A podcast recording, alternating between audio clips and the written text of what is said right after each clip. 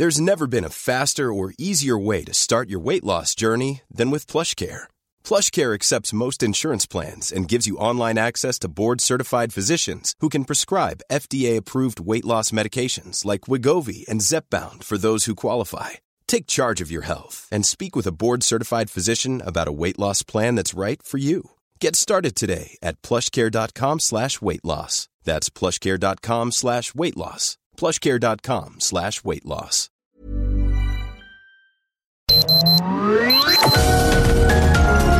Heraldo Media Group presenta Sergio Sarmiento y Lupita Juárez.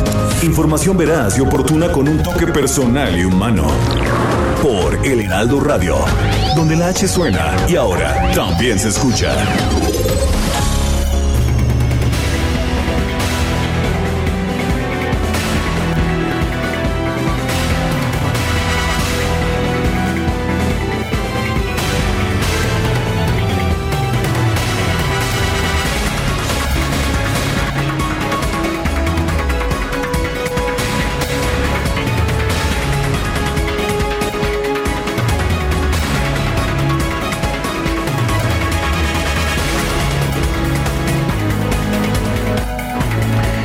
La Suprema Corte de Justicia de la Nación recibió la solicitud para una consulta popular, una consulta ciudadana para juzgar a los expresidentes de la República. Turnó este expediente al ministro Luis María Aguilar.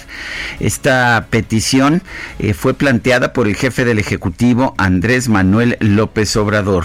Eh, la Suprema Corte señaló en un comunicado que recibió la solicitud de la consulta por parte de hecho del Senado de la República este 15 de septiembre.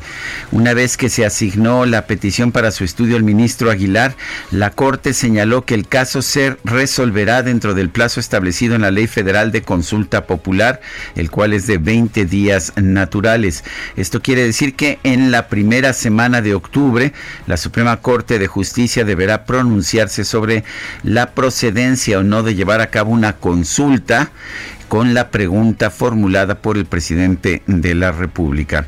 Son las 7 de la mañana, 7 de la mañana con dos minutos. Hoy es miércoles 16 de septiembre del 2020. Estamos festejando eh, la aniversario del inicio de la guerra de independencia. Vale la pena señalar que es el inicio de la guerra de independencia, ya que pues el acta de independencia se, se emitió y se firmó el 28 de septiembre del, del año de 1821, de manera que pues no podríamos estar celebrando la independencia de México, pero sí celebramos este día el inicio de la guerra de independencia impulsada por el cura Miguel Hidalgo.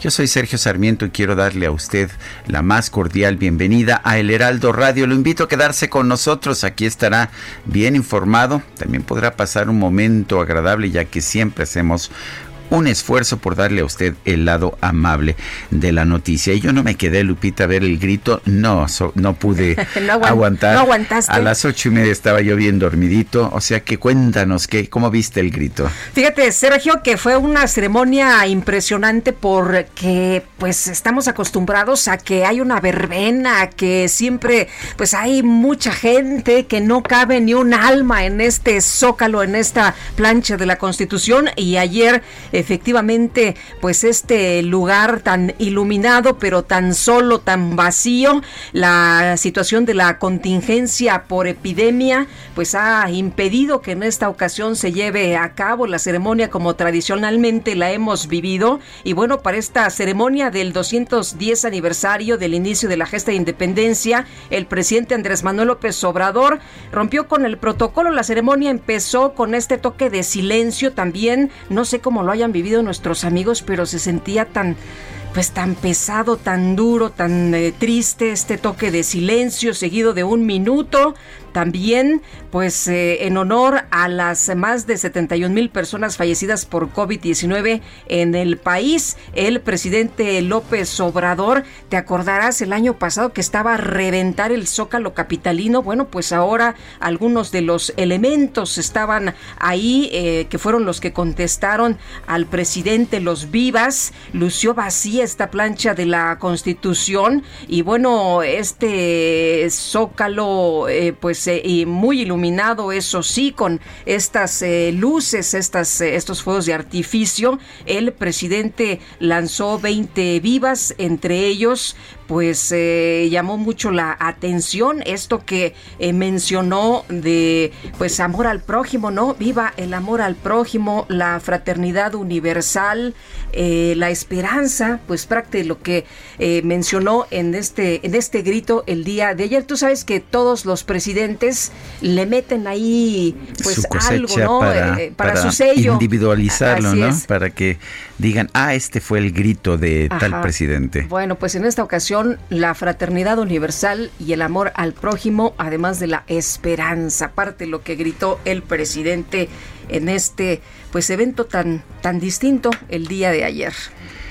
Bueno, pues eh, en otros temas, temas también, ah, temas también importantes. Ayer se dio a conocer el resultado de la rifa del avión presidencial, que no es rifa del avión presidencial. Y bueno, pues los cachitos eh, cayeron por todos lados. Uno de los 100 premios de este avión presidencial de 20 millones de pesos cayó en el Hospital del Iste de Fresnillo, Zacatecas, allá en tu estado. Eso es lo que anunció el gobernador Alejandro Tello.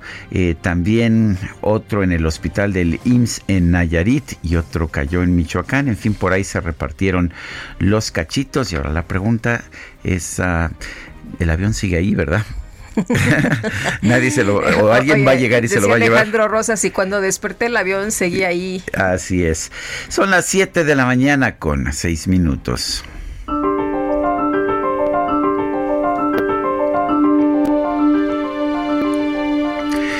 Cuando el odio juzga, el único veredicto es culpable.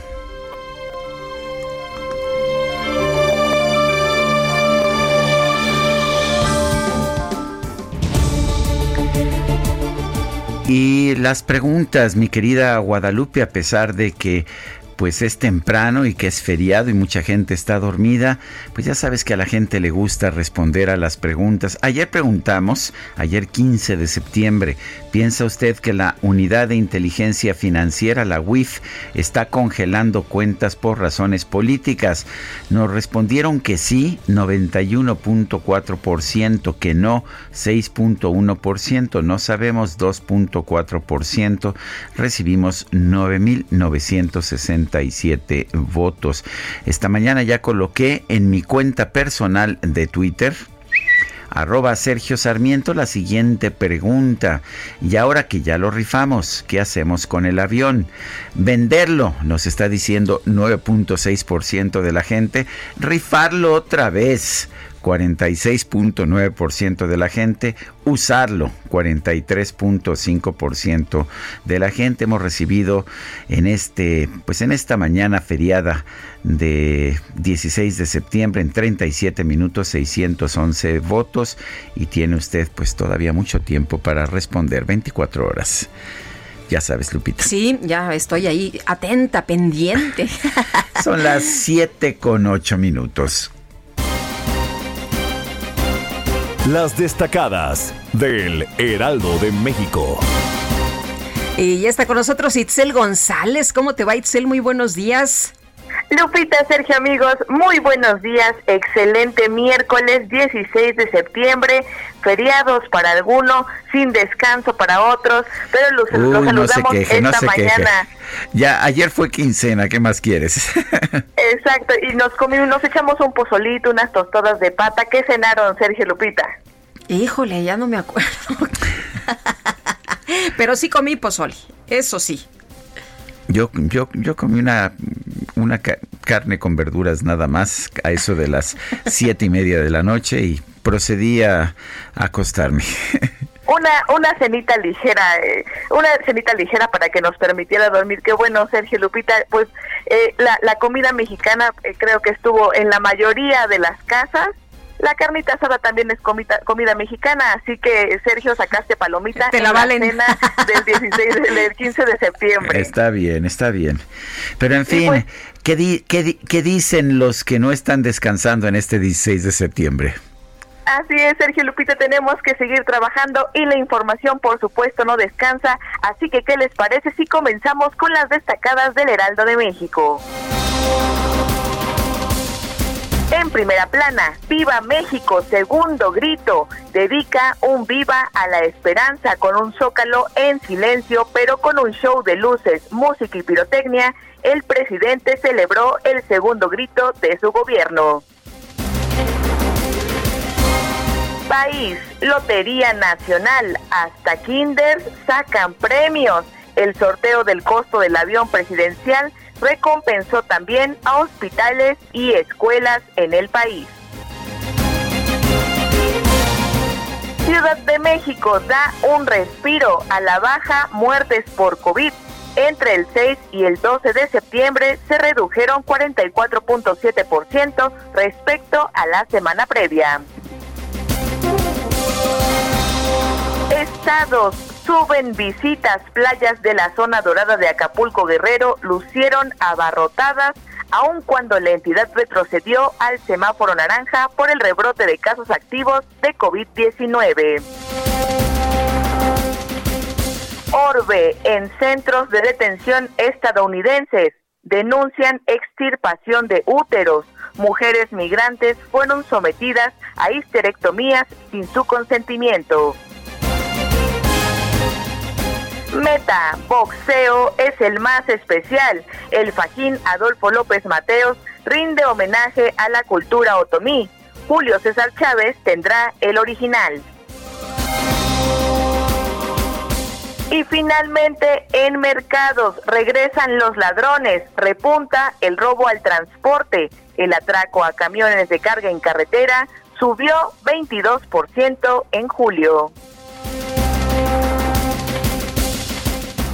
Lupita, Sergio, amigos, hasta aquí las destacadas del Heraldo. Feliz miércoles.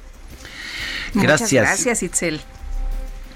Son las 7 con 11 minutos. Vamos a un resumen de la información más importante de este, de este 16 de septiembre. Este martes el presidente de la República, Andrés Manuel López Obrador, encabezó la ceremonia del grito de independencia desde Palacio Nacional. No hubo público por la emergencia sanitaria. Previamente el mandatario guardó un minuto de silencio por las víctimas de la pandemia de COVID-19 en México. Mexicanas, mexicanos, viva la independencia. ¡Viva! ¡Viva Miguel Hidalgo y Costilla! ¡Viva! ¡Viva José María Morelos y Pavón! ¡Viva! ¡Viva Josefa Ortiz de Domínguez! En sus arengas, el mandatario mencionó a los héroes anónimos de las ah, comunidades indígenas, la libertad, la justicia, la democracia, la igualdad, el amor al prójimo y la esperanza en el porvenir. A través de su cuenta de Twitter, el embajador de los Estados Unidos en México, Christopher Landau, envió una felicitación por el, aniv- el aniversario de la independencia de nuestro país. Mis queridas amigas y amigos mexicanos, mi esposa Caroline y yo queremos felicitarles por la celebración de su independencia. Aunque este año es diferente a otras celebraciones, como vecinos y amigos del pueblo mexicano, los estadounidenses nos unimos con ustedes en la celebración del ducentésimo décimo aniversario de su independencia. Bueno, muy bien, el audio de fondo, ahí la marcha de Zacatecas en este mensaje del embajador Dijo la Zacatecana, bueno. ¿qué, va, ¿Qué va a ser hoy puro Zacatecas este día? No sé, fíjate que también Nayarit se llevó premio, ah, también, ah, también Michoacán. Ah, bueno. Ya estaremos platicando, Sergio, de los premios de estos, del, del avión en partes, ¿no, verdad? De los 20 eh, millones a los 100 ganadores. Bueno, la Embajada de México en Emiratos Árabes Unidos informó como pues un gesto por la buena relación entre ambos países, el emblemático rascacielos, el Burj Khalifa, el edificio más alto del mundo, se iluminó este martes con los colores patrios por el Día de la Independencia de México. No sé si vieron ustedes en redes sociales Qué bonito, la verdad es que impresionante, diferentes pues eh, lugares emblemáticos del mundo con estos colores de nuestro país. La jefa de gobierno de la Ciudad de México, Claudia Sheinbaum, encabezó una ceremonia de grito de independencia en el patio del antiguo Palacio del Ayuntamiento, con el objetivo de hacer un reconocimiento a la historia del país a pesar de la emergencia sanitaria. Y este martes se llevó a cabo el sorteo de la rifa del avión presidencial. Se entregaron 100 premios de 20 millones de pesos cada uno. Olga Sánchez Cordero, la secretaria de Gobernación, consideró que este evento fue un hecho histórico. Y eso es lo que estamos viendo y viviendo este día, este histórico día. Ya nuestro director, ya mi querido Ernesto, lo comparó también con los años 30, bajo la presidencia de Lázaro Cárdenas, cuando la gente acudía a dar sus gallinas, a dar sus argollas de matrimonio para que pudiera haber esa transformación del país. Hoy nos sentimos muy orgullosos. Nos sentimos muy orgullosos del pueblo de México. En la lista de ganadores aparecieron hospitales del IMSS y del ISTE en Zacatecas, Nuevo León, Nayarit, Michoacán y Estado de México, además de una escuela comunitaria de Nuevo León. Bueno, y el señor director de la lotería que casi llora, ¿no? Muy emocionado estaba ahí. Y como parte del análisis del segundo informe de gobierno del presidente López Obrador, esto en otros temas, diputados de oposición acusaron al actual gobierno de intentar mantener una clientela política al impulsar programas sociales basados en transferencias monetarias. El presidente de la Junta de Coordinación Política del Senado, Ricardo Monreal, recibió la solicitud formal del presidente López Obrador de realizar una consulta ciudadana para decidir si se debe llevar a juicio o no a los expresidentes de la República. Bueno, y más tarde la Suprema Corte de Justicia recibió de la Cámara Alta la solicitud de consulta popular, la cual fue turnada al ministro Luis María Aguilar para que elabore el proyecto de sentencia de constitucionalidad. Dos agrupaciones afines al gobierno federal entregaron al Senado un paquete de firmas de apoyo a la consulta para llevar a juicio a los expresidentes a fin de que sea remitido al INE para su revisión. A través de Twitter, el expresidente Felipe Calderón pidió al presidente López Obrador que si tiene pruebas fundadas en su contra, presente una denuncia formal ante la Fiscalía General de la República. Pero si no es así, que deje de hostigarlo. Además, Calderón acusó al presidente López Obrador de confundir la República con un circo romano ya que en lugar de acudir con pruebas a la fiscalía pregunta a la multitud si se debe condenar o perdonar a inocentes, mostrando un dedo pulgar. El presidente de la Asociación de Usuarios de Riego del Estado de Chihuahua, Salvador Arcántar, aseguró que a pesar de que la unidad de inteligencia financiera congeló sus cuentas bancarias, no se va a detener la lucha por el agua en la entidad. Declaración que hizo ayer aquí en este espacio del Heraldo con Sergio y Lupita. La unidad de inteligencia financiera bloqueó las cuentas de Marco Pérez García, líder de Antorcha Campesina en Guanajuato, por presuntas irregularidades en sus movimientos financieros por más de 7 millones de pesos. Pero no vayas a creer que es una persecución. No es una persecución política, nada más le toca de casualidad a los a los rivales políticos del régimen. Es una coincidencia, Sergio. Bueno, y una juez federal de los Estados Unidos negó otorgar libertad bajo fianza al exgobernador de Chihuahua, César Duarte, al considerar que hay riesgo de que se dé a la fuga. El líder de la organización religiosa La Luz del Mundo, Nazón Joaquín García, se declaró no culpable en el juicio que enfrenta en una corte de Los Ángeles por 36 cargos como abuso sexual y violación. Bueno, se ha mencionado que hay un montón de videos pues, en los que aparece, pero él dice que es inocente. La Sala Superior del Tribunal Electoral aprobó una sentencia que ordena al Consejo General del INE modificar la convocatoria y los lineamientos de la elección interna de Morena para incluir medidas de paridad de género.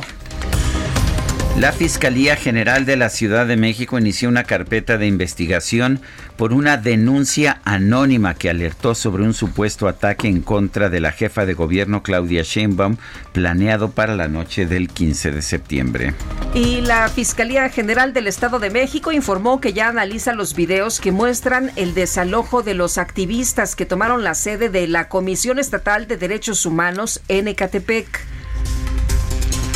Los gobernadores de Nuevo León y Jalisco, Jaime Rodríguez Calderón y Enrique Alfaro, anunciaron que la próxima semana van a presentar una propuesta para ajustar el proyecto de presupuesto de egresos de la Federación 2021 a fin de asignar más recursos a los estados y municipios. Estaban presumiendo, ¿no?, de la generación de empleos tan solo en estas entidades.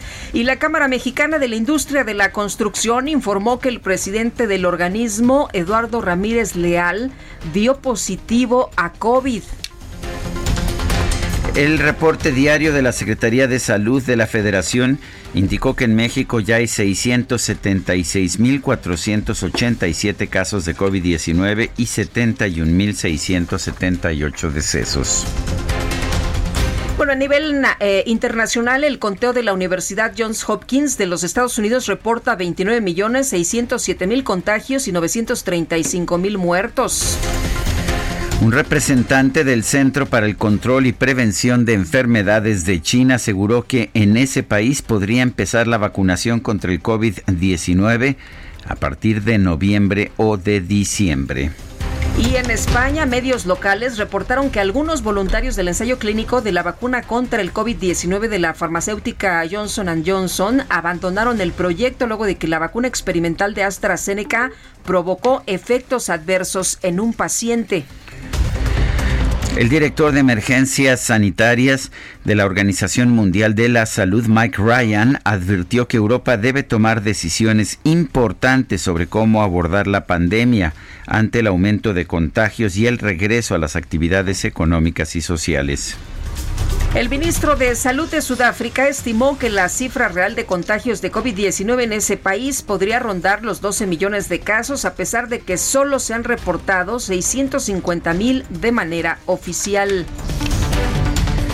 Y la Organización Mundial de Turismo informó que en la primera mitad del 2020 la cifra de turistas internacionales tuvo una caída de 65% en todo el mundo ante el impacto de la pandemia de COVID-19. Yo sé que ustedes son eh, fans, Adrián y tú, del el fútbol americano, pero el eh, fútbol eh, soccer. Sí, ¿qué, ¿También? ¿qué es eso? Adrián? ¿Qué es eso? ¿No? ¿Qué es eso? Bueno, este martes se dio a conocer el protocolo sanitario para el regreso de la selección mexicana al Estadio Azteca para el duelo amistoso frente a Costa Rica del próximo 30 de septiembre. Adrián me hace con su manita así de que no, no, no, eso no es lo mío. Son las 7 de la mañana con 22 minutos. Escucha Guadalupe.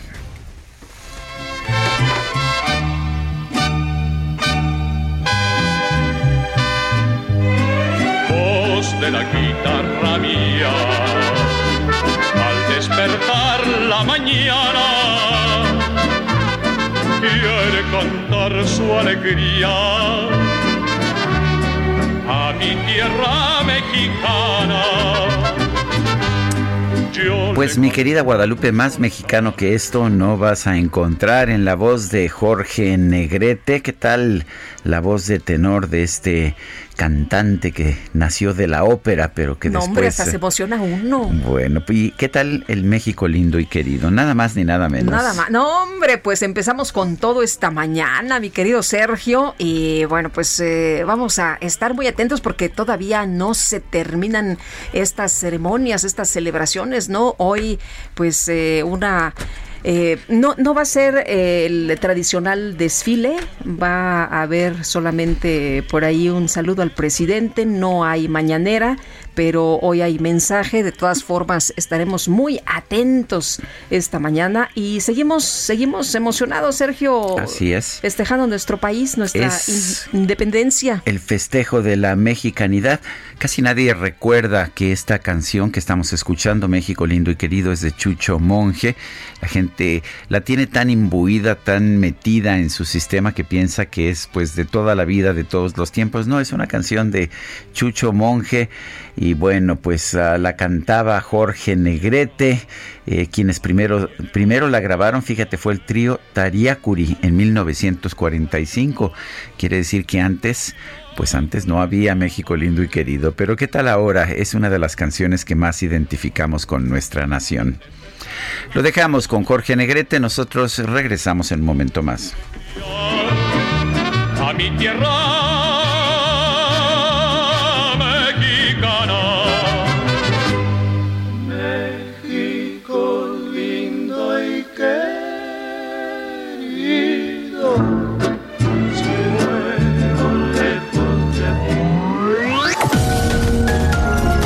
Sergio Sarmiento y Lupita Juárez quieren conocer tu opinión, tus comentarios o simplemente envía un saludo para ser más cálida esta mañana.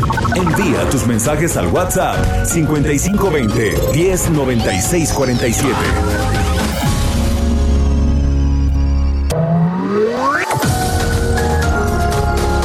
Continuamos con Sergio Sarmiento y Lupita Juárez por El Heraldo Radio.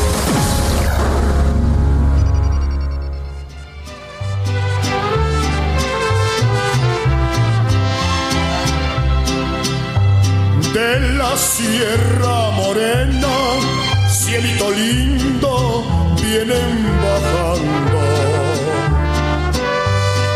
Un par de ojitos negros, cielito lindo, de contrabando.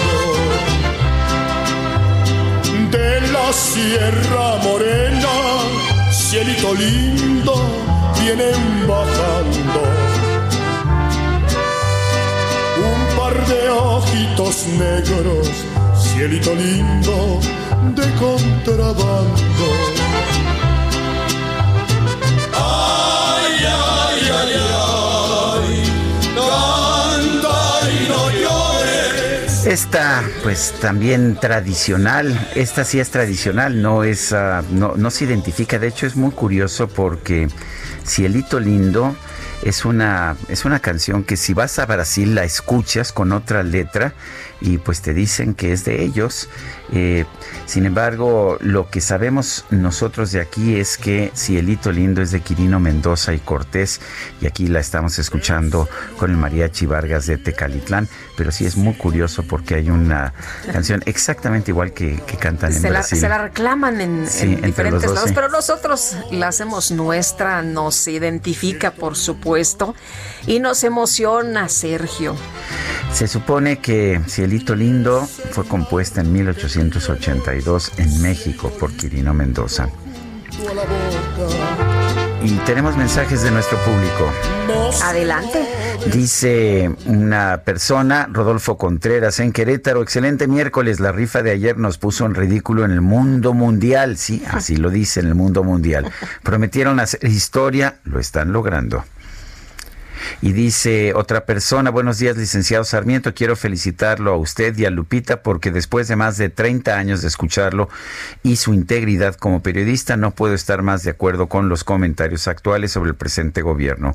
Detallar las incongruencias sería muy largo, les envío un cariñoso saludo, ojalá y tengan tiempo de leer mi mensaje. Soy Luz María Rodríguez. Pues ahí está. Y, nos dice Javier Toriz, eh, buenos días a todos, eh, comentar que se consumó la estafa y fraude es lo que nos comenta del avión presidencial. Después, una ceremonia a modo con un discurso lleno de hipocresía, amor al prójimo, dejando a los niños con cáncer sin medicamentos, sembrando el odio y la división entre los mexicanos. Bueno, dice un cínico doble discurso y doble moral.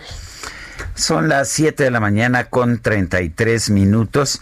Ayer el presidente de la República presentó en su conferencia mañanera lo que sería la pregunta, la pregunta que habría que hacer en una consulta popular para enjuiciar a los expresidentes de la República. Y después de que él hizo la pregunta, le pidió al presidente de la Junta de Coordinación Política del Senado, Ricardo Monreal, que a nombre del Senado presentara una petición de consulta popular a la Suprema Corte de Justicia con la pregunta que pues ofreció el mandatario el día de ayer. Ayer se entregó precisamente esta petición de revisión a la Suprema Corte de Justicia, ya se turnó de hecho esta petición a uno de los ministros, a Luis María Aguilar. Tenemos en la línea telefónica a Miguel Carbonel, director del Centro de Estudios Jurídicos Carbonel, uno de los constitucionalistas y juristas más importantes de nuestro país. Miguel Carbonel, ¿cómo estás? Buenos días, gracias por tomar la llamada. Muy buenos días, Sergio y Lupita. Los saludo con mucho gusto. Igualmente, buenos días. Bueno, para empezar la pregunta, no sé si tuviste oportunidad de verla, me pareció eh, muy confusa. Eh, era un poco, la pregunta sencilla sería, ¿está usted de acuerdo en aplicar la ley a los expresidentes? Pero la forma en que se planteó fue incluso, eh, bueno, ¿estaría usted de acuerdo en que si, en, en investigar a los expresidentes y después juzgarlos. Yo lo que me pregunto es, ¿significa esto que, la, que en la consulta popular el pueblo tendrá que decidir si hay que empezar a buscar pruebas? Pues eh, en efecto la, la pregunta está muy mal formulada, Sergio, es muy ambigua porque incluso se refiere a delitos de estas cinco personas, desde Salinas de Gortari hasta Enrique Peña Nieto, y además dice antes, durante y después de los periodos respectivos en los cuales ejercieron el cargo de presidente de la República. Entonces esto nos puede llevar a escenarios tan ridículos como que investiguen la adolescencia de Salinas de Gortari o de Vicente Fox, o que investiguen lo que ha hecho el presidente Cedillo eh, en, en, todos estos años en los que ha vivido eh, como profesor en la Universidad de Yale, allá en Connecticut. O sea, realmente queda muy ambigua, queda muy abierta no se entiende bien y esto viola la ley. Esto es lo importante, esto viola la ley porque la ley federal para la consulta popular claramente establece que la pregunta tiene que estar redactada sin ambigüedad, de tal forma que el ciudadano en el momento en el que acude a desahogar la consulta, pues pueda manifestarse eh, de forma clara eh, sobre el sí o sobre el no. Pero eh, esto supone que esté el texto de la pregunta pues que sea comprensible, que esté bien redactado, que no tenga ambigüedades. Y yo creo que el texto que conocimos ayer pues verdaderamente no cumple con lo que la ley establece por un lado. Y por otra parte además de la pregunta también como saben se dio a conocer la exposición de motivos del presidente para formular la pregunta ante la Corte. Y la verdad es que ahí hay conductas señaladas que para nada encajan en la definición de delitos que da la ley penal mexicana. Por ejemplo, dice, en el sexenio del presidente Salinas aumentó la desigualdad.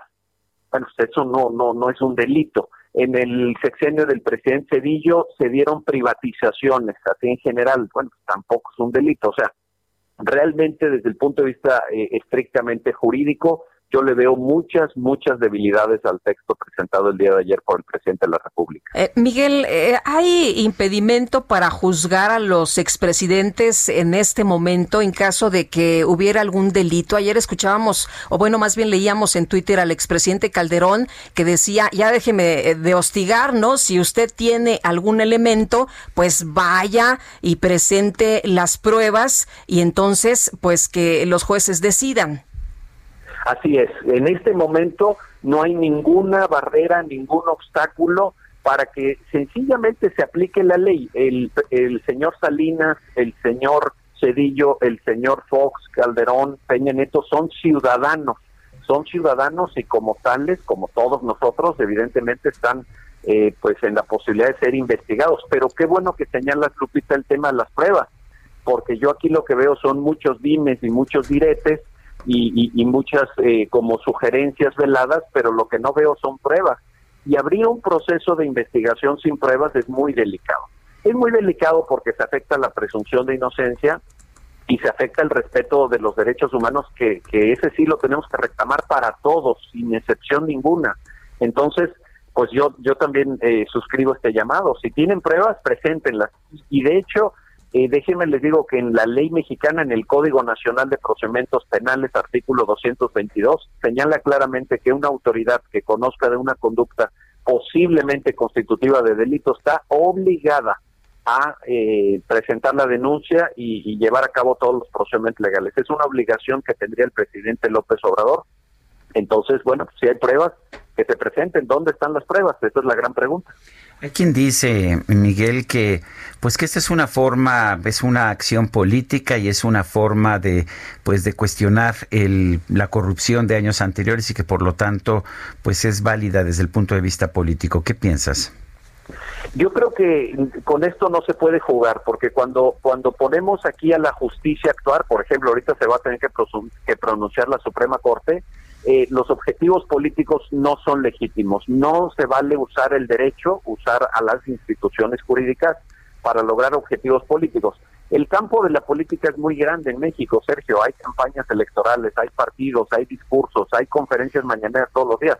Pero ya cuando se utiliza un instrumento jurídico, cuando se manipula la Constitución para un engaño de estas proporciones, eh, yo lo veo muy, muy delicado y además porque incluso eh, eh, pronosticando un escenario donde la gente, imaginemos, la gente dice que no se investigue, que no se enjuicie a los expresidentes, pues yo hoy en, en, un artículo en el Universal pues podría eh, sugerir que quizás estaría dando un fuero de facto, porque lo que se generaría es un escenario de impunidad para estas personas. Estas personas pues pueden ser investigadas y lo tienen que ser si es que hay pruebas, pero eh, creo que manipular las instituciones jurídicas con fines políticos no es sano para nadie y tampoco para el actual gobierno, por cierto. Eh, Miguel, en el caso de, de, esto que ya tiene entrada, ¿cuál es eh, la ruta? ¿Qué es lo que sigue? ¿Qué es lo que vamos a ver? Hay, hay un plazo, eh, ya se dio a conocer, pero, pero ¿cómo se evalúa? Sí, eh, la ley es muy clara en esto, Lupita. Son 20 días naturales. Como ya muy bien lo apuntaba Sergio, el asunto fue turnado a la ponencia del señor ministro Luis María Aguilar Morales. Él elaborará un proyecto, me imagino que no le debe de tomar eh, muchos días, lo someterá a la consideración de los integrantes del Pleno de la Suprema Corte y, y ahí vendrá la votación sobre la viabilidad jurídica estrictamente constitucional eh, de la manera en la que quedó redactada la pregunta. Si esto fuera aprobado, eh, ya iría a las cámaras eh, del Congreso de la Unión, quien a su vez también tendrían que aprobarlas para después comunicárselo al INE. La organización propiamente del, del, tema de la consulta, dónde están las casillas, cuántas casillas va a haber, cómo se va a publicitar, cómo se va a comunicar a la ciudadanía, ya quedaría en manos del INE. Y por cierto, que también hay que apuntarlo, eso tendría un costo costaría bastantes millones de pesos realizar esta, esta consulta y, es algo que en un escenario de austeridad republicana eh, pues también debe ser tomado en cuenta. Pero en lo inmediato esperaremos el proyecto del señor ministro Aguilar Morales. Si el, si el ministro lo, lo desecha, entonces ya no, por ahí no, no puede transitar. Podría ser el presidente una de sus consultas, como las que hizo en el caso del aeropuerto de la de la planta productora de cerveza de Mexicali, ¿no? Bueno, eh, eh, eh, ahí sí, fíjate, Sergio, qué bueno que lo mencionas, porque jurídicamente, pues eso, digamos, se le llama consultas en, la opinión pública, pero jurídicamente no tienen ningún significado, ninguna viabilidad. la figura como tal de, de, poner unas cuantas mesas ahí para recolectar firmas, etcétera, no, jurídicamente no existe y, tampoco puede tener ninguna trascendencia jurídica. Así que, en efecto, como muy bien señalas, si el tema eh, se atora, por decirlo así, en la Suprema Corte, eh, desde el punto de vista jurídico, hasta ahí llegaría. Ya no habría ninguna consecuencia eh, posterior. Es eh, un distractor más que un tema de, de fondo, Miguel, después del, del eh, avión, de que ya la rifa ya ocurrió, ahora este es otro tema que le puede dar pues eh, mucho espacio, mucho aire al presidente López Obrador.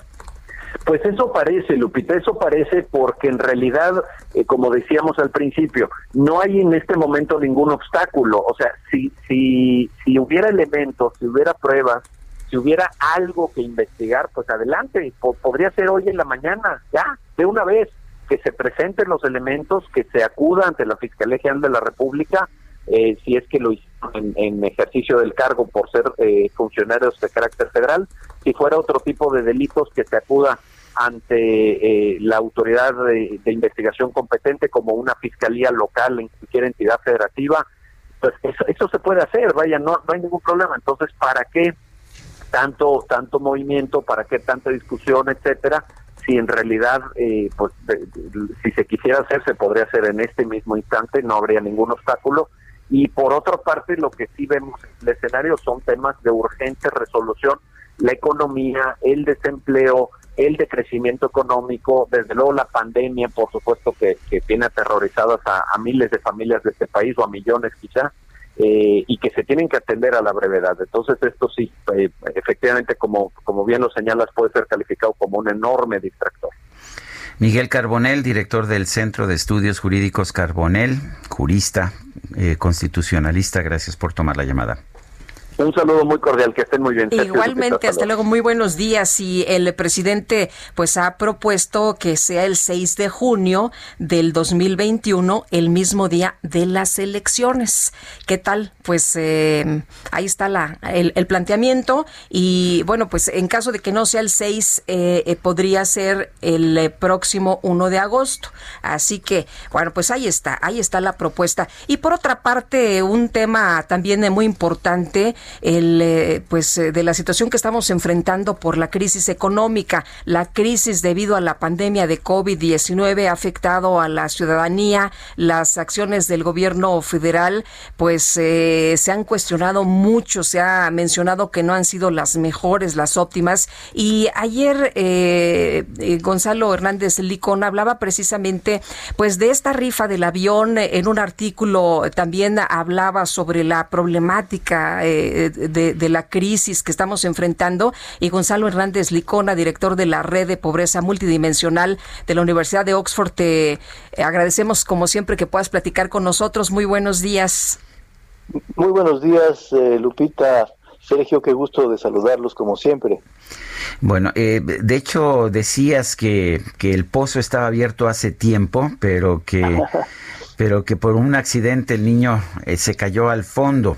Esa es la alegoría que nos has dado para este México del 2020. Cuéntanos, eh, eh, ¿realmente estamos, ah, estamos peor con la caída de este niño al pozo? Porque el presidente nos dice que no, que con sus programas sociales, que son mucho más eficaces que los anteriores y que por lo tanto, pues estamos rescatando a los más pobres. ¿Es cierto eso? Mira, no, el, golpe del COVID y todo lo que contrajo en términos de salud, de muerte eh, y de reducción de la actividad económica, y, cuando, y cuando digo reducción de la actividad económica, hay que pensar específicamente en la gente sin chamba. ¿eh? O sea, porque cuando uno dice, mira, el, el PIB va a caer 12%, 10%, 12% en el 2020, no, no siempre es claro que el PIB qué es, ¿no?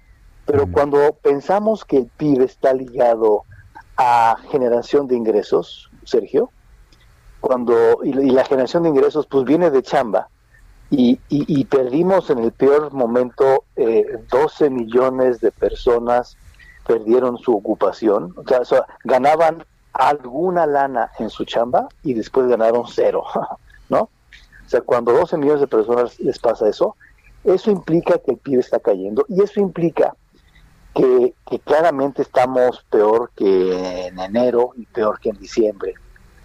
Y no es claro eh, qué tan fácil vamos a recuperarnos. Y no es claro tampoco, Sergio, desde mi punto de vista, que los programas sociales actuales, que son los que se implementaron en 2018-19, sean la solución.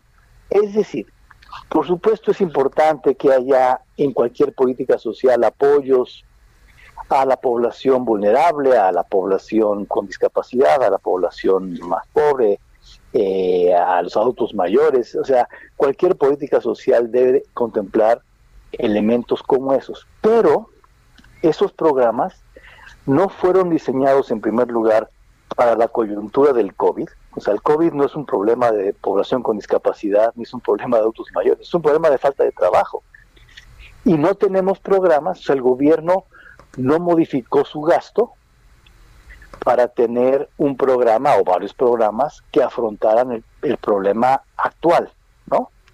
y esto no quiere decir quitemos los otros programas, o sea, hay que mejorarlos y pero pero pero no hubo nada nuevo para para la crisis actual. Y en segundo lugar, los programas no es tan claro que vayan dirigidos a la población más pobre, porque no es clara la focalización de los mismos. Por lo tanto, el decir que los programas sociales son los que están solucionando el problema, me parece que no, no, no es correcto, ¿no?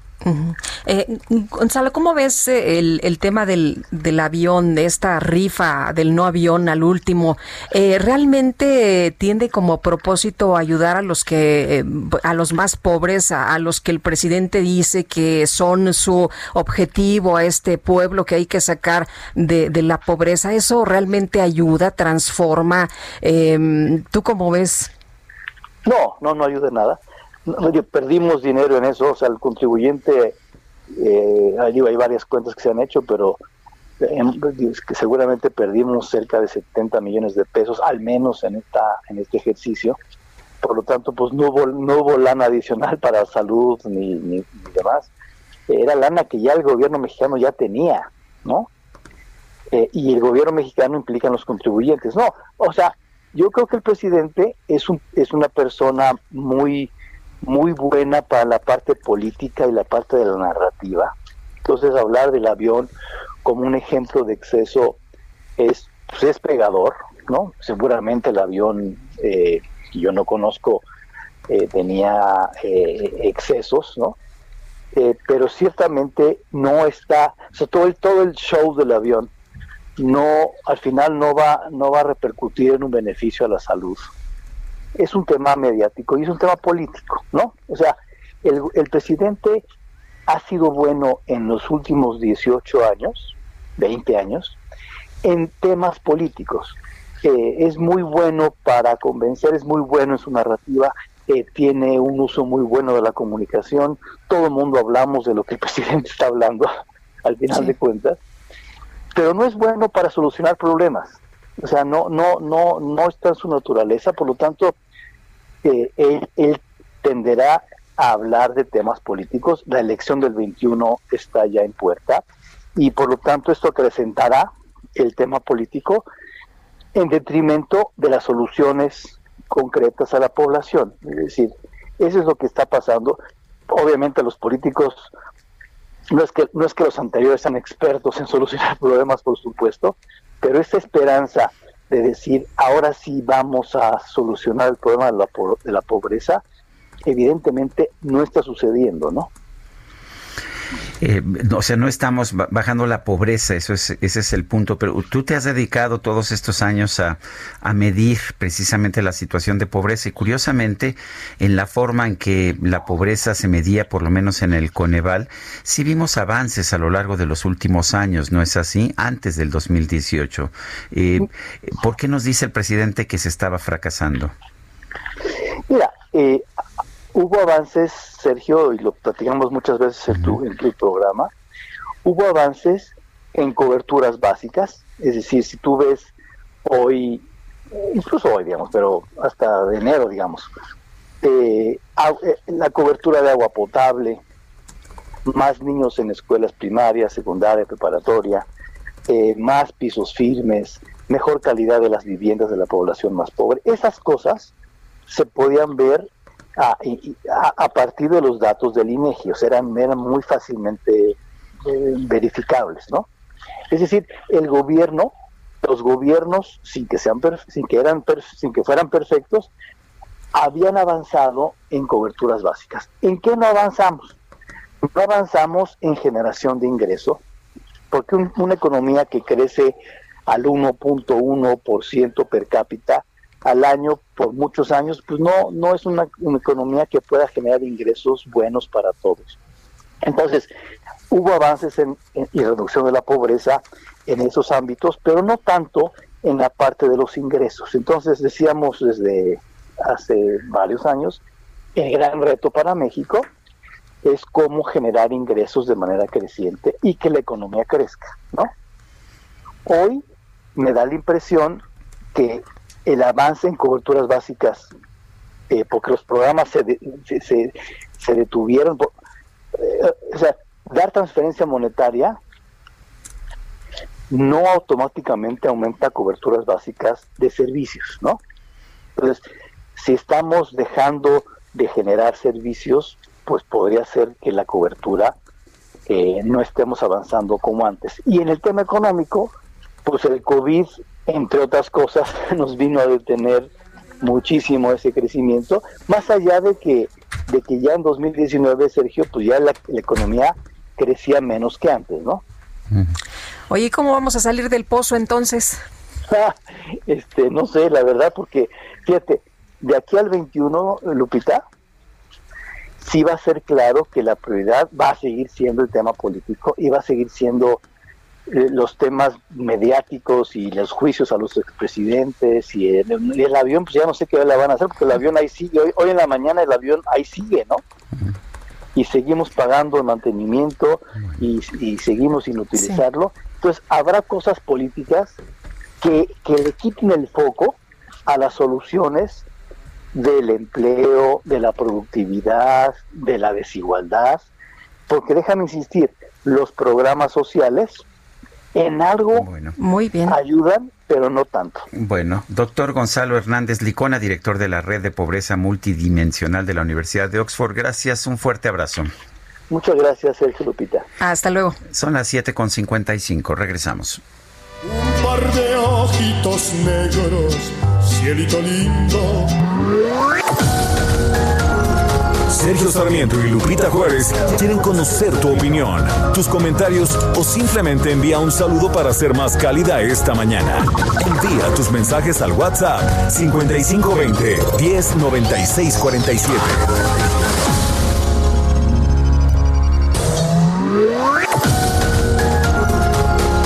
Continuamos con Sergio Sarmiento y Lupita Juárez por El Heraldo Radio.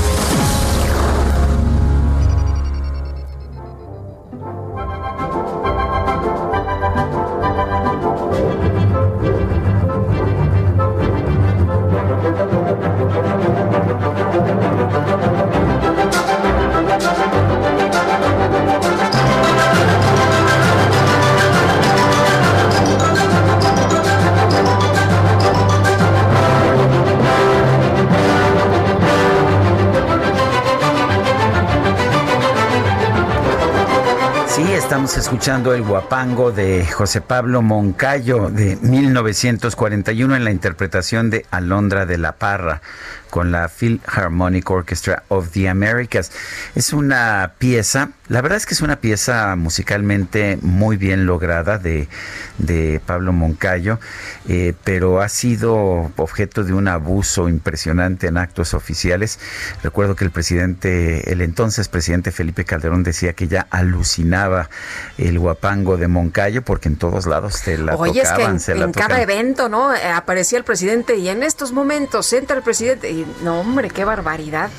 Pero, estamos escuchando música tradicional mexicana. A mí me fascina, me gusta mucho. De hecho, a nuestro equipo de producción, si queremos escuchar este un, guapango o música música de esta naturaleza clásica mexicana, está el danzón, me parece que es el danzón número 2 de, de Márquez, de Arturo Márquez. También hay una interpretación de Alondra de la Parra, a ver si nos lo buscan. Es el danzón número 2 de Alondra de la Parra. Bueno, más bien bien de, de Arturo Márquez, pero puede ser la interpretación de Alondra de la Parra o cualquier otra. Oye, y nuestros amigos del auditorio, buenos días, o dinámico, nos dice Patricia desde Tequisquiapan, eh, ya puesta para escucharlos, aunque sea día festivo, saludos a todos, como siempre. Dice Guillermo Ramírez, buenos días Sergio y Lupita, muchas felicidades por su programa Vive México, con una transformación de México rumbo a la pobreza. Bueno, y nos eh, manda también un mensaje Norma Basurto. Dice, gracias por estar con nosotros, no hay nada que festejar, todavía estamos perdiendo mexicanos y niños por cáncer. Abrazo a todo el equipo.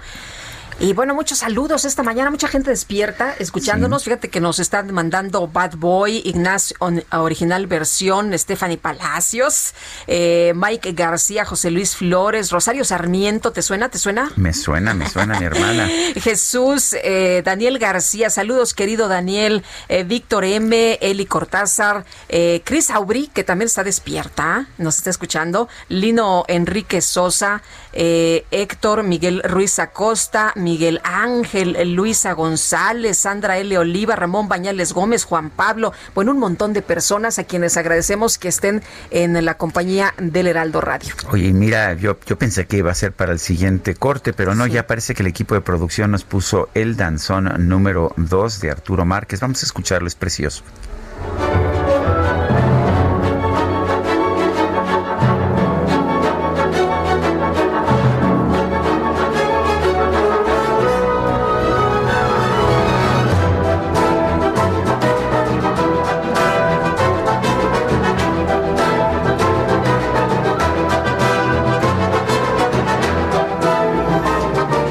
Pues danzón número 2 de Arturo Márquez. Me parece que es también una eh, gran, gran ah, forma de expresar cómo la música clásica mexicana ha tenido también una huella, una impronta muy importante.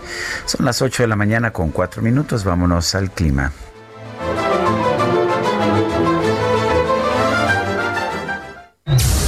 El pronóstico.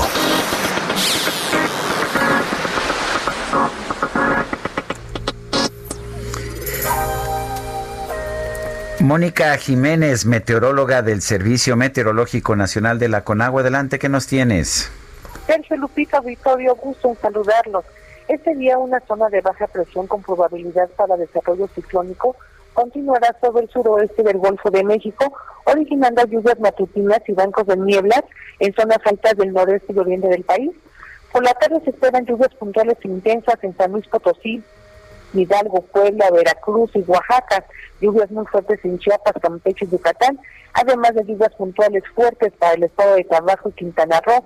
Sergio Lupita Auditorio, estamos en el mes más lluvioso del año y el suelo está saturado, por lo que las precipitaciones previstas pueden ocasionar deslaves e inundaciones en partes bajas del terreno, así como crecidas de ríos y arroyos.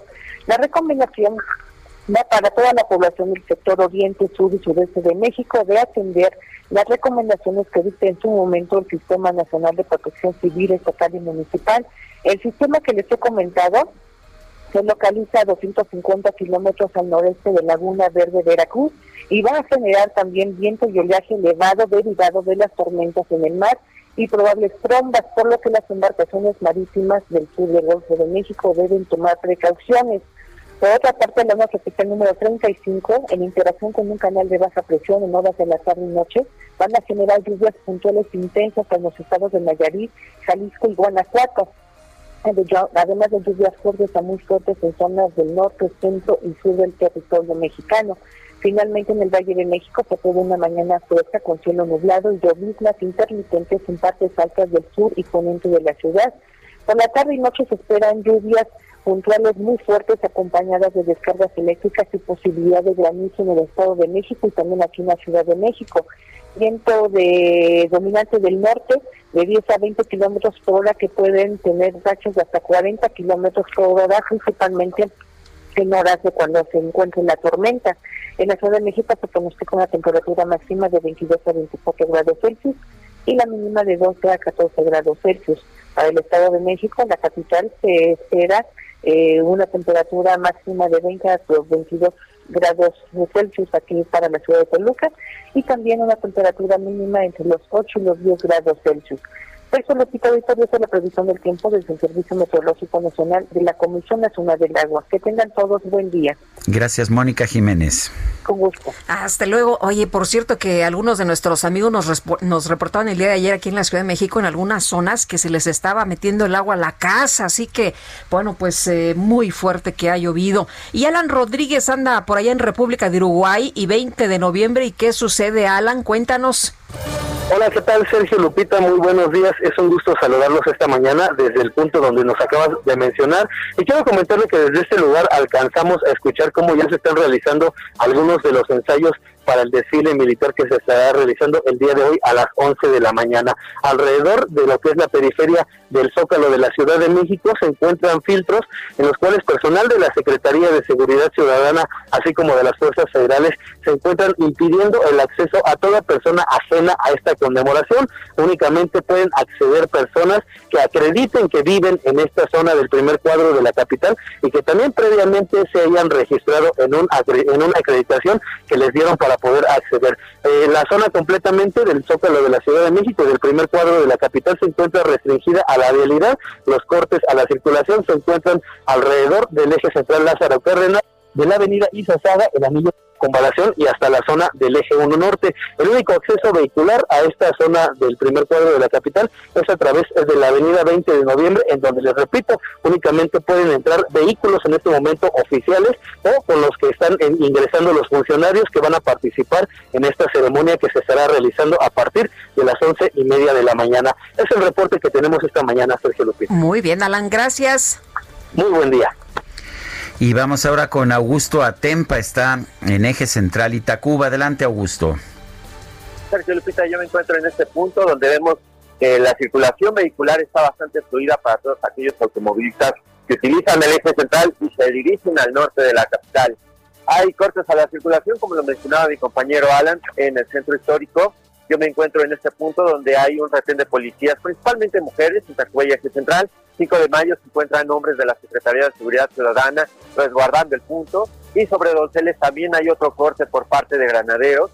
Hay eh, sobre la avenida Hidalgo la, del ejército quienes ya estacionaron sus vehículos y están vigilando sobre todo este Palacio de Bellas Artes que se encuentra también resguardado por vallas metálicas, vallas de dos metros de altura. Vamos a estar muy al pendiente para ver cómo se desarrolla este operativo vial, este operativo de la Secretaría de Seguridad Ciudadana en los alrededores del centro histórico.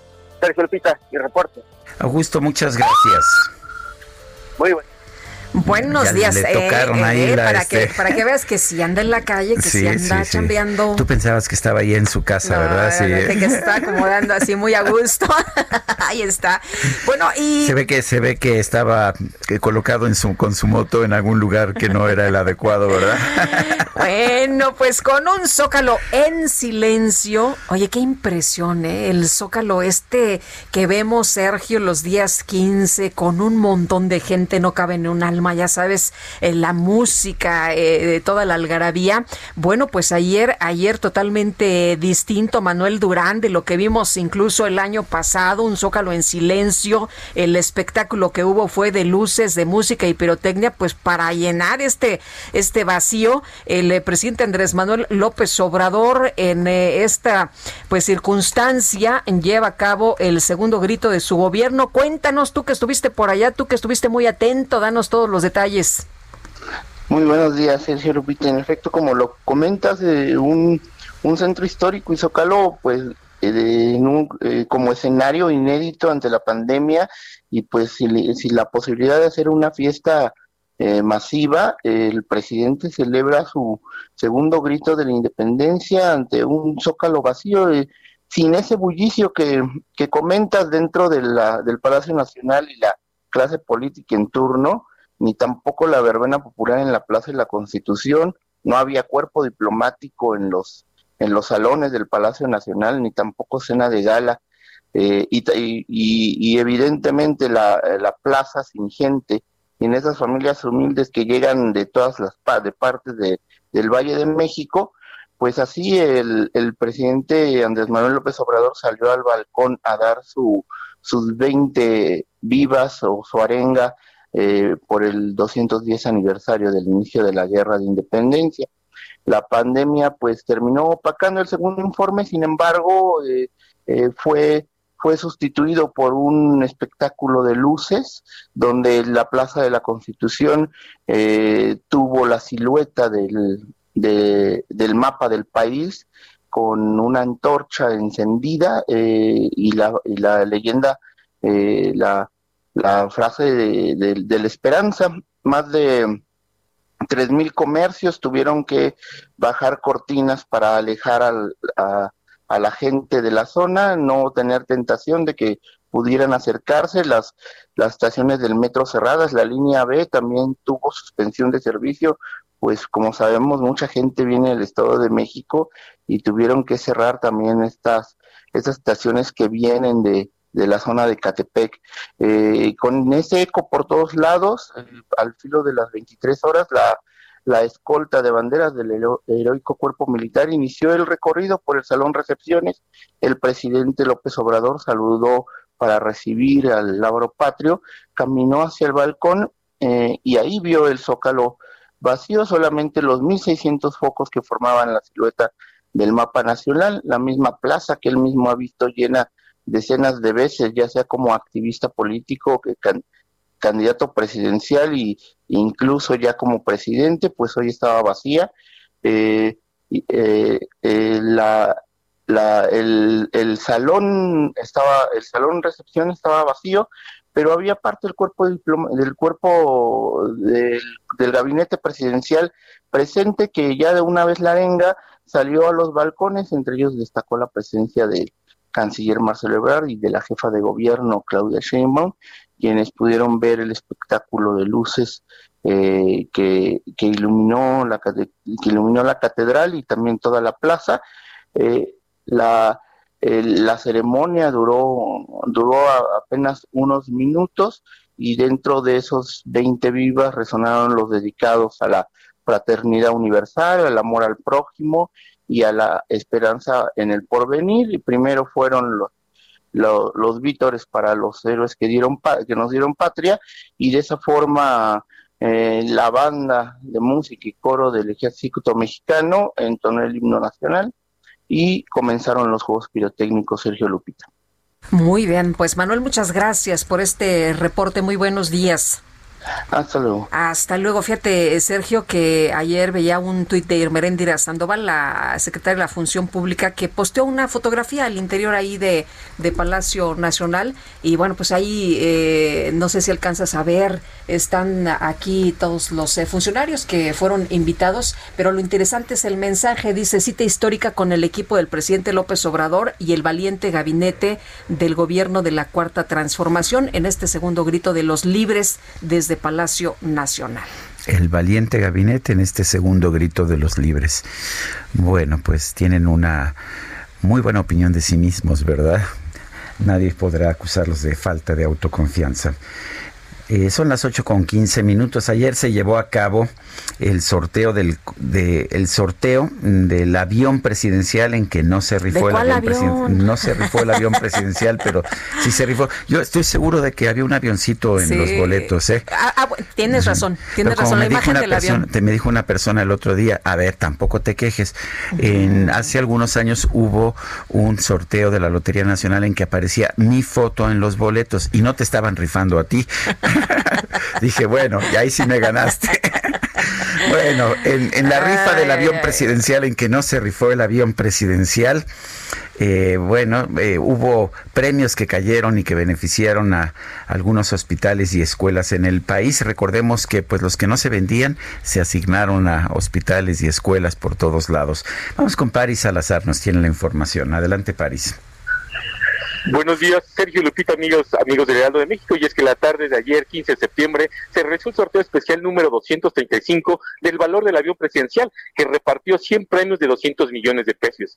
Y es que en el edificio Moro, en el centro histórico de la Ciudad de México, lo, la secretaria de Gobernación consideró que la rifa de estos 2 mil millones de pesos, además de ayudar a la adquisición de equipo médico, también apoyará a la población que hizo un esfuerzo para comprar su cachito.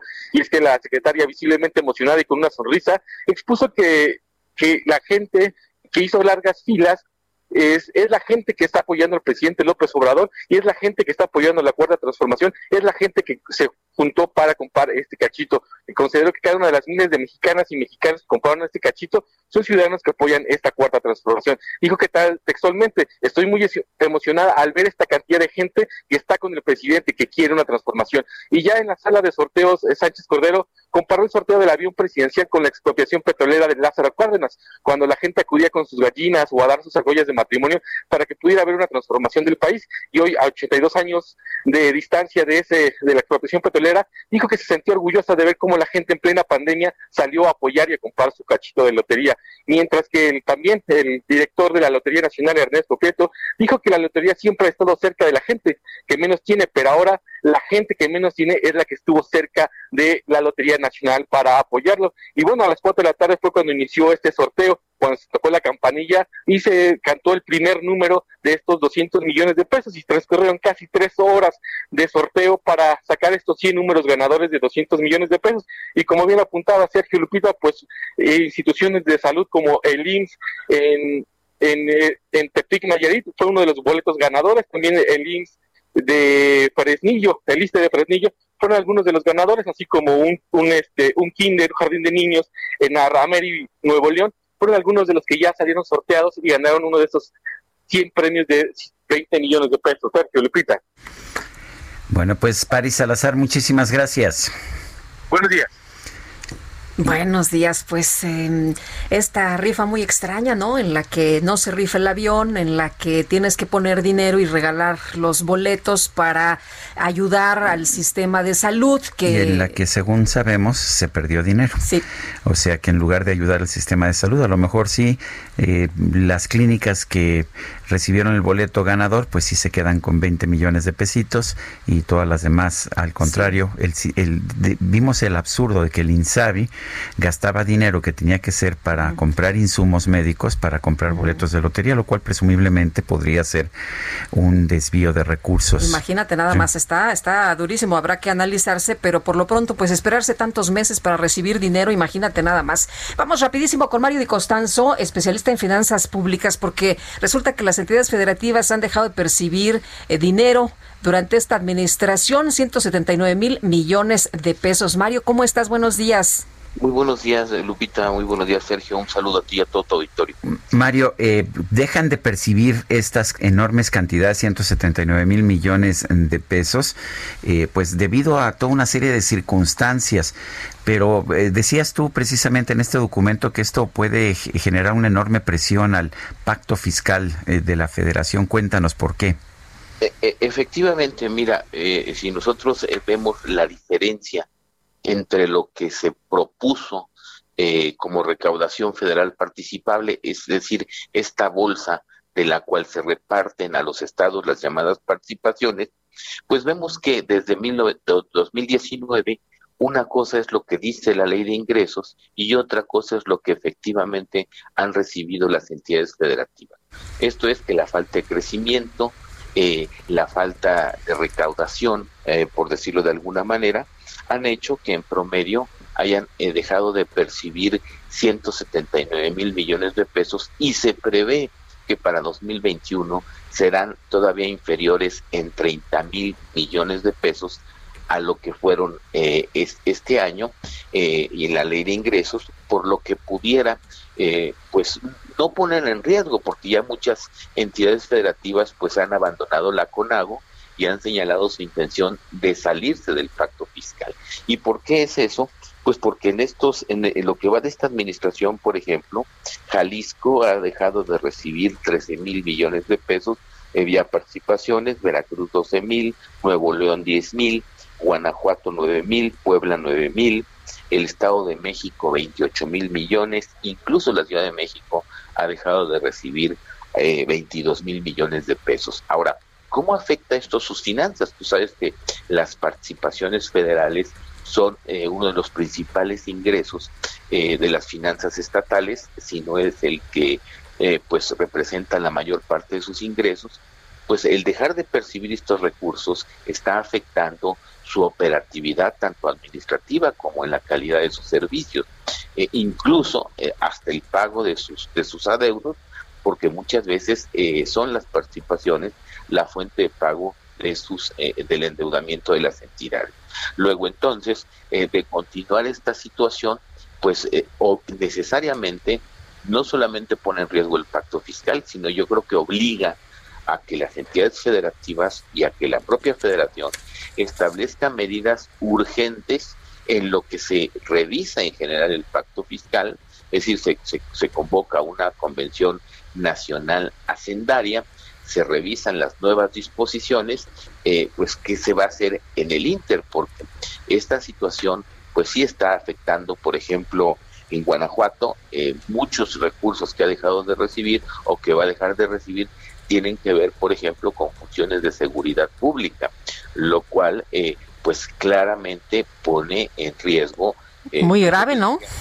La, la, la, exactamente, ¿no? Este, creo que ya aquí se ven tintes políticos en el reparto de estas participaciones y no solamente eh, pues la aplicación de lo que estaba establecido en la propia ley de coordinación fiscal. Eh, Mario, en un minutito, eh, la alianza federalista, esta de los gobernadores, va a presentar una propuesta de ajuste al presupuesto. ¿Cómo ves? Mira, yo creo que sería importante y sobre todo en, el, en la parte de entidades federativas, creo que el presupuesto tiene muchísimas carencias, pero yo creo que tienen que buscar la forma de asegurar estos recursos. Eh, por, por decirte algo, este año la recaudación federal participable va a caer en casi 450 mil millones de pesos. Entonces, también de poco va a servir si las entidades federativas logran eh, incrementar el presupuesto, pero durante el ejercicio del mismo, eh, pues se les caen, se les caen los recursos y esto tiene mucho que ver, pues con, con lo optimista, con lo sobreoptimista que está eh, proyectado el crecimiento económico. Si no hay crecimiento económico, no hay ingresos públicos. Por cada décima de punto porcentual que dejes de crecer, pierdes en recaudación federal participable entre 18 mil y 20 mil millones de pesos. Entonces, creo que lo que se tiene que hacer es buscar la manera desde un inicio de blindar estos recursos, pues para que no suceda lo que ha sucedido en estos dos últimos años. Yo quiero agradecerte, como siempre, Mario Di Costanzo, especialista en finanzas públicas, el haber conversado con nosotros. Sergio, y si me permites hacer un comentario, venía escuchando lo que decías de la rifa y tienes toda la razón. Mira, eh, sabes que nos, nos, perdón, pero eh, si quieres vamos a regresar contigo después del corte, porque tenemos que ir a un corte necesariamente, eh, pero te, te escuchamos en un momento más para que nos lo expliques. Sergio Sarmiento y Lupita Juárez quieren conocer tu opinión, tus comentarios o simplemente envía un saludo para ser más cálida esta mañana. Envía tus mensajes al WhatsApp 5520 109647.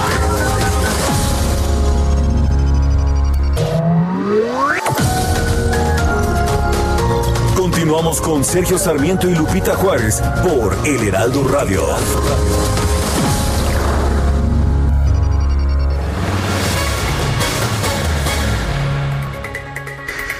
Continuamos con Mario Di Constanzo, especialista en finanzas públicas. Perdón, Mario, pero como tenemos 16 emisoras en toda la República, si no cortamos en puntito, se vuelve esto inmanejable, absolutamente inmanejable. Nos decías que querías hacernos un comentario sobre el tema, el tema de la consulta, ¿verdad? De, la rifa. Ah, de la rifa, perdón, el tema de la rifa, perdón. Es que como tenía yo el reloj encima, ya, ya ni siquiera lo escuché bien. Adelante. No te preocupes. Eh, mira, eh, señalabas tú y escuchaba yo con atención que eh, se le habían dado algunos premios a algunos hospitales. Pero mira, ¿qué caso tiene darle algunos premios de 20 millones al IMSS o a hospitales del IMSS cuando en el presupuesto para 2021 le está recortando al IMSS 4 mil millones de pesos en gasto de inversión? es lo que quería puntualizar. Pues Tendrías que haberle dado a 200, eh, 200 boletos ganadores al IMSS para compensar el gasto de inversión que le estás recortando para el próximo año. Oye, pero se supone que estamos en una pandemia, en una situación atípica, Mario, no tendríamos, y además el compromiso fue que se iba a, a destinar mayor recurso precisamente al sector salud. Bueno, pues es, es precisamente lo, lo, lo paradójico. Y, y, y, te diría dos comentarios más. El, solamente el 6% del presupuesto total del IMSS para este año, para el próximo año, que es el presupuesto es como de 901 mil millones de pesos, solamente el 5% de este presupuesto va a ser destinado a la adquisición de medicamentos, por ejemplo.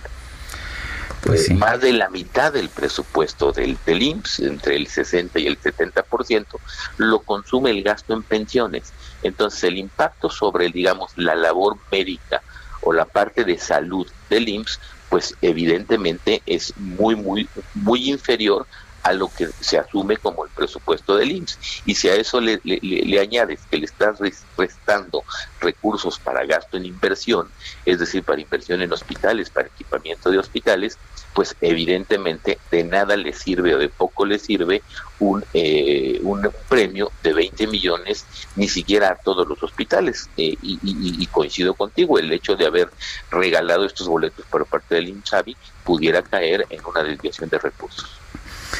Bueno, pues Mario, Mario, como siempre, gracias por hablar con nosotros. Al contrario, muy buenos días. Buenos días. Son las 8 de la mañana con 33 minutos. Café Punta del Cielo, el gran café de México, presenta Jaque Mate con Sergio Sarmiento.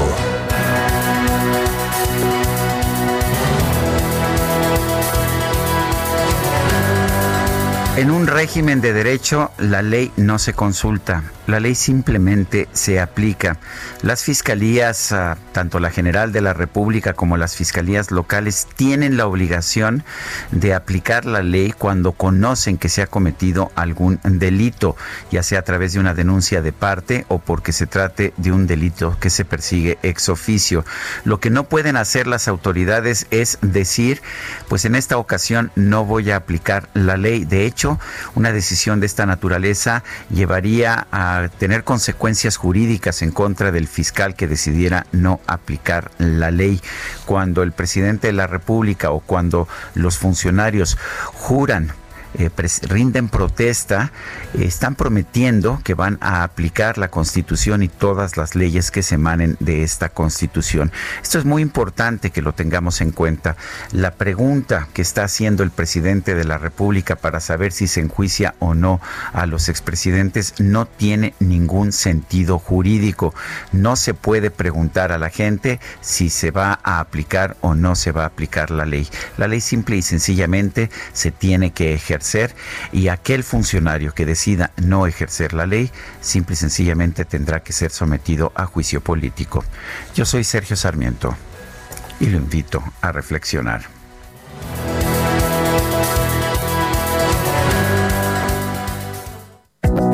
Café Punta del Cielo, el gran café de México, presentó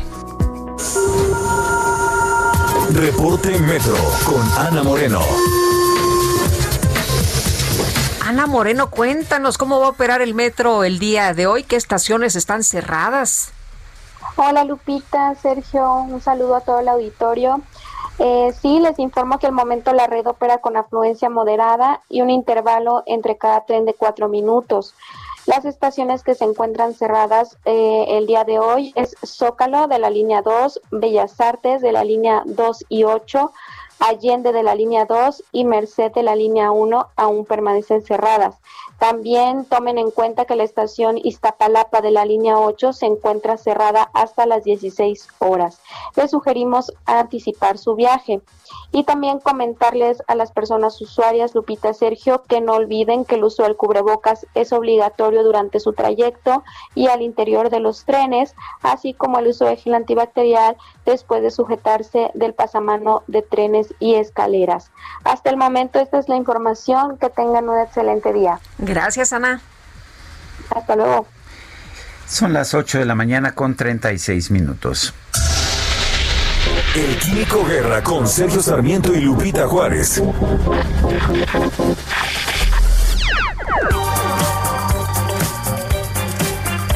Químico Guerra, ¿qué nos tienes esta mañana? Adelante. Sergio, pues novedades también, Lupita. Fíjate que hay un tema este del almacenamiento de energía, sobre todo con la cuestión de las energías renovables. Ya ven que el presidente dijo, pues cuando no hay viento, la energía eólica no sirve, cuando no hay sol, la fotovoltaica tampoco, tampoco. Y se habla mucho de que se puede almacenar o no esta energía. Es un tema toral para el futuro, el futuro del mundo realmente. ¿Qué tal, Sergio Lupita, usar la gravedad de la Tierra? Esta es una fuerza, la fuerza de gravedad, que todo el tiempo está ahí, ¿no? Pues dice que la compañía escocesa Gravitricity ha comenzado a construir un sistema de almacenamiento de energía basado en la gravedad terrestre. El novedoso sistema puede descargar y cargar energía sin perder rendimiento y cuenta con una vida útil de 50 años. A medida que la generación de energía renovable crece, también lo hace la necesidad de nuevos métodos de almacenamiento que puedan utilizarse en momentos en que el sol no brille o el viento no sopla. El sistema usa una serie de poleas para almacenar energía potencial. Ya ven que hay energía cinética, la del movimiento, un río cuando está moviendo, el viento es energía cinética, y la energía potencial es la energía que tiene, por ejemplo, un peso, el, agua arriba de un tinaco, ¿no? En, el techo de una casa, es energía potencial que cuando se abre la llave, pues baja esa agua y se convierte en energía cinética. Eh, y eh, esta energía potencial la pueden eh, usar levantando grandes pesas en un ducto vertical. Cuando se requiere de energía, se desenganchan las pesas y las poleas funcionan como generadores eléctricos. El ducto es el tiro de una mina en desuso, por ejemplo, de 1500 metros de profundidad y las pesas de 5000 toneladas, imagínense, 5 millones de kilogramos. El sistema puede ser calibrado para generar un pico de potencia de 20 megawatts hasta por 8 horas. De acuerdo a la empresa, el sistema puede proporcionar energía a 13 mil hogares por dos horas. Importantemente, el sistema puede bajar las pesas muy rápido, generando picos de muy alta potencia. Esta flexibilidad permite al sistema Gravitricity resolver los retos, los retos de, eh, de déficit de oferta de energía eléctrica cuando hay apagones, por ejemplo. Los sistemas actuales interconectados necesitan estabilizar la red en 50 Hz. Gravity logra esto fácilmente porque puede responder con toda la carga, fíjense, en menos de un segundo. O sea, ¡pum! se sueltan las pesas y caen en menos de un segundo. Los tiempos de respuesta del sistema Gravitricity son similares a los de las baterías de ion litio, pero a diferencia de estas, pueden cargarse y descargarse muchas veces en un día. Analistas del Imperial College de Londres estiman que tomando en cuenta que las energías renovables serán la principal fuente de generación de electricidad, a ver, ojo, la administración actual, no el Imperial College, no, no, son tan tontos en el Imperial College, dicen que las energías renovables serán la principal fuente de generación de electricidad. En, en este escenario, el sistema Gravitricity se, será más barato que las soluciones actuales de almacenamiento de energía, incluyendo las baterías ion litio hacia allá va el mundo, Lupita, vamos a ver cosas extraordinarias. Fíjense, no sé, eh, pues como que no era así una cosa muy, eh, pues que la gente lo pensara mucho. Usar la gravedad de la Tierra, que la tenemos ahí gratuita, para generar electricidad. ¿Cómo ven? No, pues hay que aprovechar todo lo que se pueda, ¿no? Claro que sí, pero más interesante como estamos viendo cada vez mayores eh, o nuevas formas de generar electricidad, que para mí eso es lo importante. Exactamente, y seguramente esto, sobre todo por el costo. La, economía ahí está, esa es la perca realidad, ¿no? Si yo soy un funcionario que tiene que firmar un cheque para alguna, eh, pues no sé, eh, fábrica o alguna planta, ¿no? Para generar electricidad, pues la que me salga más barata, pues es la que voy a comprar, porque eso va en beneficio de la gente a la que le voy a vender electricidad a un precio más bajo. Pues ojalá que sí lo aprovechemos, ¿no? Porque nada ganamos con tenerlo si, si no pues echamos mano y nos seguimos eh, apalancando de, de otros eh, sistemas que generan energía química. Exactamente, no hay que ver para atrás, hay que ver para adelante por el bien del pueblo. Químico Guerra, gracias. Muy buenos días. Buenos días. Y de acuerdo con datos de la Confederación de Cámaras Nacionales de Comercio, Servicios y Turismo, debido a la pandemia por COVID, el monto de las ventas con motivo de las fiestas patrias se va a desplomar, pero ¿en qué porcentaje? Oye, ¿te acuerdas que restaurantes a la hora de la comida, a la hora de la cena, había pues mucha fiesta para, estos, para estas fechas? Y bueno, pues ahora las cosas son muy distintas. José Manuel López Campos es presidente de la Confederación de Cámaras Nacionales eh, de Comercio, Servicios Servicios y Turismo con Canaco Servitur. José Manuel, gracias por conversar con nosotros esta mañana. Hola María, muy buenos días.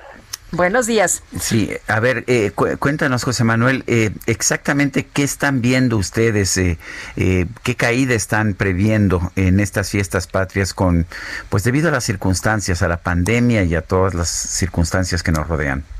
Sí, como no, Sergio, buenos días. Mira, lo que sucede es, esta es la primera celebración en el semestre en el que ya se supone en varios estados la gente podría salir y acudir a algunos establecimientos, pero con muchísimas limitaciones en cuanto al número de personas que pueden concurrir a un establecimiento comercial, restaurante u hotel.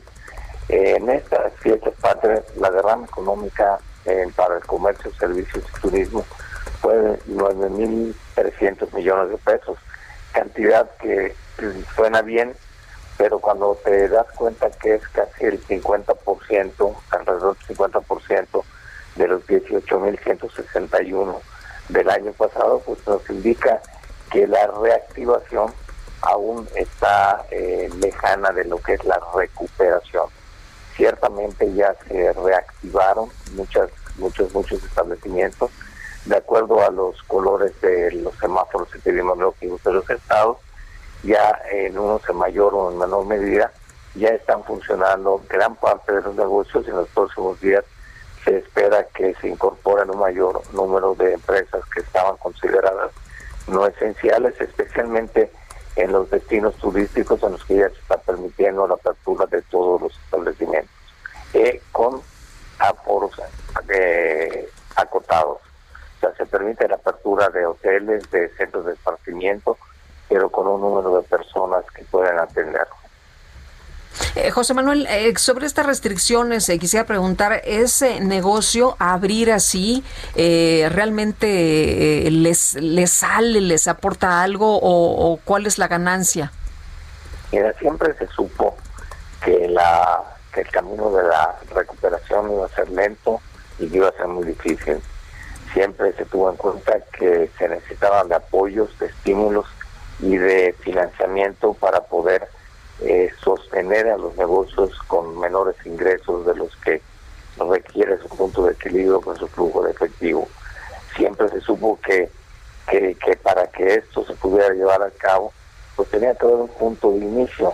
Después de cinco o seis meses de cerrar los muchos establecimientos, pues esta es la manera de iniciar. En algunos con mucha creatividad se han tomado medidas que permiten separar físicamente los espacios para que en superficies no tan grandes pudieran recibir el número de, de, huéspedes o número de, comensales que permitía la autoridad. Y eso es lo que se ha hecho, habrás visto o habrás fotografías o presencialmente de establecimientos que tienen separaciones de acrílicos en los espacios para que puedan tener eh, eh, un mayor número de personas por, por superficie. Eh, se está privilegiando los, el servicio en espacios abiertos, se está tomando todos los protocolos de seguridad que marca no solamente la Organización Mundial de la Salud, la Secretaría de Salud de México, sino que incluso hasta medidas adicionales para proteger a los colaboradores de las empresas y desde luego a los clientes, porque la única forma de que se pueda aumentar el consumo, la salida de los de, los clientes que puedan acudir a los establecimientos es que exista la, la confianza de que no está en riesgo de contagio del coronavirus y en esa proporción se aumentará la velocidad con la que se espera la recuperación económica de nuestro país. Eh, ¿Tú ves que vayan a desaparecer muchas empresas más, muchos restaurantes en particular? Mira, el, sector más afectado ha sido el turístico e incluye en, ello el, sector restaurantero. sí, sí va a desaparecer muchos. La, una estimación de la CEPAL de hace una semana estimaba que 500 mil empresas de las pequeñas no van a estar en capacidad de poder abrir nuevamente sus puertas. Eso tiene dos consecuencias, ¿cierto? No solamente el, el, el no decir la, la planta productiva, sino también el empleo. O sea, mucha gente se va a quedar sin empleo, se calcula que un millón quinientos mil de puestos de trabajo generan esas, en promedio, considerando a tres trabajadores por cada una de esas microempresas, que representan esas 500 mil que no van a abrir. Y aunque hay que reconocer que ya hubo un punto de inflexión en el mes de agosto, en el que ya se, la caída de empleos y, la, y el cierre de negocios ya no solamente se detuvo, sino que empieza a ser positivo, son números muy muy cortos respecto a la, a la caída que se tuvo. Se perdieron más de un millón cien mil empleos formales y una recuperación en agosto de cerca de 92 mil. Por lo menos ya no sigue aumentando el número de desempleados, pero estamos muy lejos de la, de la recuperación.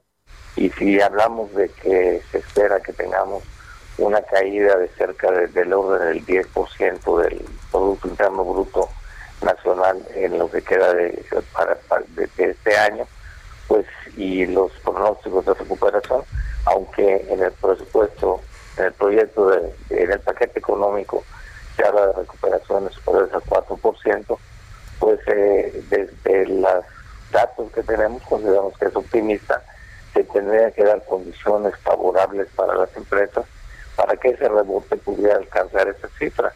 En caso contrario, pues estamos hablando de una recuperación que puede tomar hasta, hasta cuatro años para llegar a los números que se tenían en 2019. Yo quiero agradecerte, José Manuel López Campos, presidente de la Confederación de Cámaras Nacionales de Comercio, Servicios y Turismo, el haber conversado con nosotros. Gracias a ti, Sergio. Que pases un buen día. Gracias. aniversario de la independencia de México. Muy bien, por supuesto. Bueno, es difícil, muy difícil la situación, Sergio. Yo no sé si has eh, eh, salido a algunos de los restaurantes. Fíjate que yo fui el otro día con motivo de los chilitos en hogada. Me aventé, me animé a, salir, porque ya sabes, ¿no? De, pronto dices, híjole, salgo, no salgo, claro. Eh, y bueno, pues también para, para reactivar la economía, fui a un restaurante y vi cómo desinfectaban las, las mesas. y lo que antes hacía una sola persona que llegaba con un trapito y limpiaba una mesa y ya se sentaba otra, otros comensales. Bueno, seis personas para una sola mesa. Imagínate nada más. Eh, desinfectan las sillas, desinfectan los percheros, desinfectan eh, la, la, mesa, te llevan la toalla con unas pincitas, en fin, es eh, una situación realmente muy compleja, muy complicada para los restaurantes en general, para el turismo, para el servicio.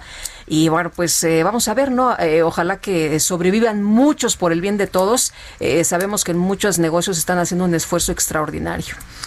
La senadora Nancy Sánchez de Baja California respaldó al gobernador Jaime Bonilla eh, para esclarecer las denuncias por presunto enriquecimiento ilícito de su antecesor Francisco Vega de la Madrid. José Ríos nos tiene el reporte. Adelante, José.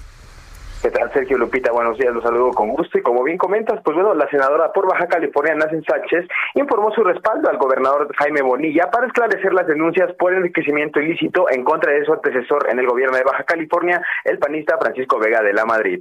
La legisladora de Morena consideró que la administración de Vega fue el cierre de más de tres décadas de gobiernos panistas con señalamientos por presuntos actos de corrupción en los tres poderes de gobierno. A su decir, la corrupción alcanzaba al poder legislativo, judicial, la función pública y la Auditoría Superior dependiente del Congreso. Esto afirmó en una conferencia de prensa realizada en la Cámara Alta la mañana de ayer. Agregó que el gobernador Bonilla Valdés ha facilitado todo el proceso para investigar al exmandatario panista, lo cual también surge una fuerte demanda de los ciudadanos de Baja California. Apuntó que se ha dado la confianza al gobernador Jaime Bonilla para que encabece no solo los destinos del Estado, sino el reclamo a la justicia que culmine no con un escándalo mediático, sino con un juicio legal. La legisladora también solicitó al mandatario buscar justicia en contra de todos los funcionarios que estuvieron involucrados en posibles actos de desvío de recursos públicos en la entidad, así como recuperarlo, pues recordó que nadie está encima de la ley. Por último, apuntó que los baja californianos han puesto un alto a la corrupción de los gobiernos panistas con su voto y pues bueno, a la espera de que el gobernador Bonilla Valdés realice algún acto de justicia. Ese es el informe que les tengo. José Ríos, muchas gracias. Seguimos pendientes. Buenos días. Buenos días. Y ante el derrame de combustóleo causado por la termoeléctrica de la Comisión Federal de Electricidad en la laguna de Cuyutlán, el gobernador de Colima, Ignacio Peralta, pidió pues una explicación a la comisión. Y Marta de la Torre, eh, cuéntanos. Buenos días. Hola, ¿qué tal? Buenos días, buenos días al auditorio. Efectivamente, pues el gobernador José Ignacio Peralta Sánchez realizó el día de ayer un recorrido a la laguna de Cuyutlán, donde el pasado 29 de agosto se registró este derramo de combustible. Sin embargo, pues no fue el único ni ha sido el primero. El mismo gobernador José Ignacio Peralta Sánchez informó que el pasado 12 de agosto también se había registrado otro derrame de combustible originado precisamente de la termoeléctrica de la Comisión Federal de Electricidad. Por esta razón es que el gobernador realizó este recorrido acompañado pues de las personas afectadas, pescadores y también acuicultores de eh, tanto de pescado como de, eh, de camarón el gobernador José Ignacio Peralta Sánchez informó que también había invitado a los funcionarios de la CFE para que realizaran este recorrido, sin embargo, no recibió ninguna respuesta. Informó que fueron contaminados alrededor de 500 metros del manglar que está ahí en la laguna de Cuyutlán, en Manzanillo, y también, eh, bueno, esta zona es donde desova una gran cantidad y variedad de peces, además de la afectación en 121 artes de pesca, 45 acuicultores y 44 jaulas.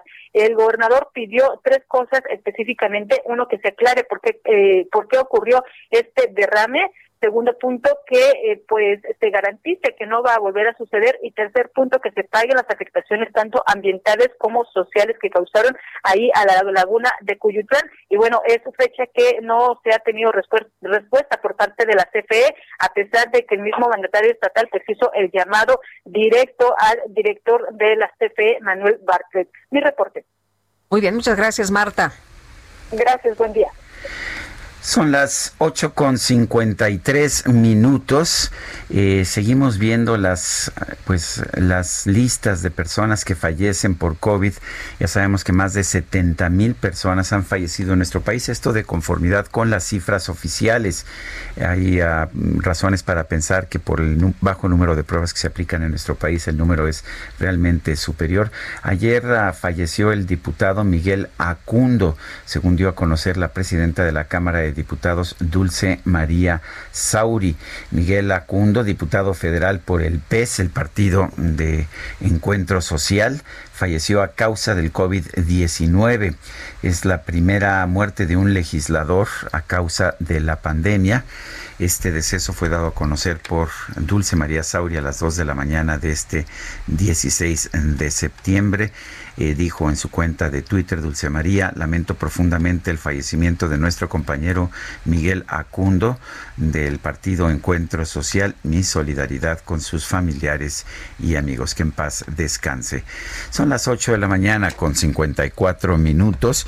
Puede usted mandarnos mensajes de WhatsApp, ya sea de voz o escritos, al 55 20 10 96 47. Guadalupe Juárez y Sergio Sarmiento estamos aquí y continuamos con usted en el Heraldo Radio.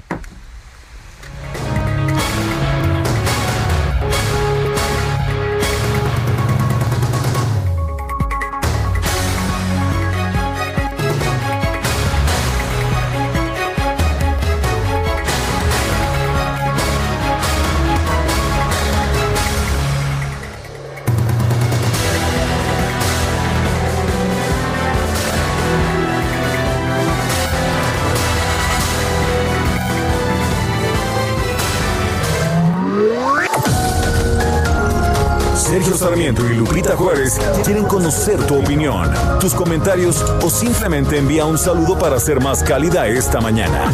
Envía tus mensajes al WhatsApp 5520 109647.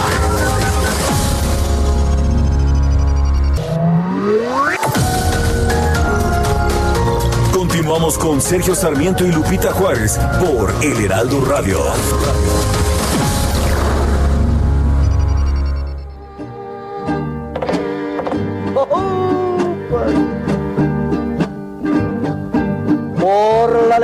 Lejana montaña va cabalgando un jinete, vaga solito en el mundo y va deseando la muerte. Lleva en su pecho una herida, va con su alma destrozada, quisiera perder la vida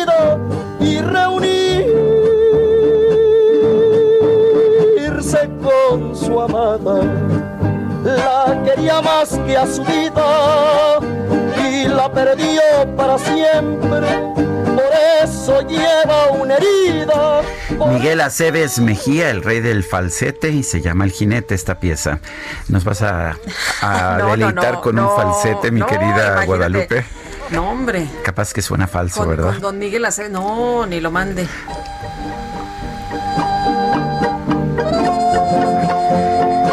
Las 9 de la mañana con un minuto. ¿Te parece entonces que... Ah, no, tenemos mensajes, mensajes de nuestro Mensajes, público. sí. Vamos a esos mensajes. Fíjate que Julio Tito nos dice, buen día, patrio desde la hermana República de Tijuana, viva México. Dice Amy Shehoa, si a López realmente le interesara enjuiciar a los expresidentes, ya hubiera encontrado la forma de hacerlo. A la de ya es puro show. Saludos cariñosos. Hola, buenos días. En efecto, Cielito Lindo es mexicana. Yo conozco a pariente don Quirino Mendoza desde hace unos 40 años y a su mamá y tías. Y Daniel Evaristo Guillén dice, ahora hasta las taquerías también sanitizan, imagínate, también se ataca la salmonela. Y efectivamente, yo creo que esta cultura de la desinfección, la, el término sanitización en realidad es, una, es inglés, es un anglicismo, pero este, esta costumbre de la, de la desinfección, eh, pues a mí me parece correcta, de esta desinfección. Además ya lo habíamos aplicado, lo que pasa es que bajamos la guardia, ¿no? ¿Te acuerdas cuando el Sí. H1N1? Así es. Son las 9 de la mañana con dos minutos. Vamos a un resumen de la información más importante. Esta mañana el presidente López Obrador va a presenciar el desfile cívico-militar o una versión abreviada de este por el Día de la Independencia desde un templete instalado en el Zócalo de la Ciudad de México. No va a haber público y va a haber un contingente reducido de las Fuerzas Armadas. La Fiscalía General de la República inició una nueva investigación en contra del exdirector de Pemex, Emilio Lozoya, por un presunto fraude fiscal por más de 2 millones de pesos, correspondiente al pago del impuesto sobre la renta de 2017. El gobernador de Oaxaca, Alejandro Murat, inauguró la primera etapa de la Universidad Politécnica de Nochixtlán, Abraham Castellanos, con una inversión de 46 millones de pesos. Y este martes fueron encontrados 21 lobos marinos muertos en la comunidad pesquera de San Juanico, Baja California Sur. En las últimas semanas ya se han encontrado 183 ejemplares sin vida.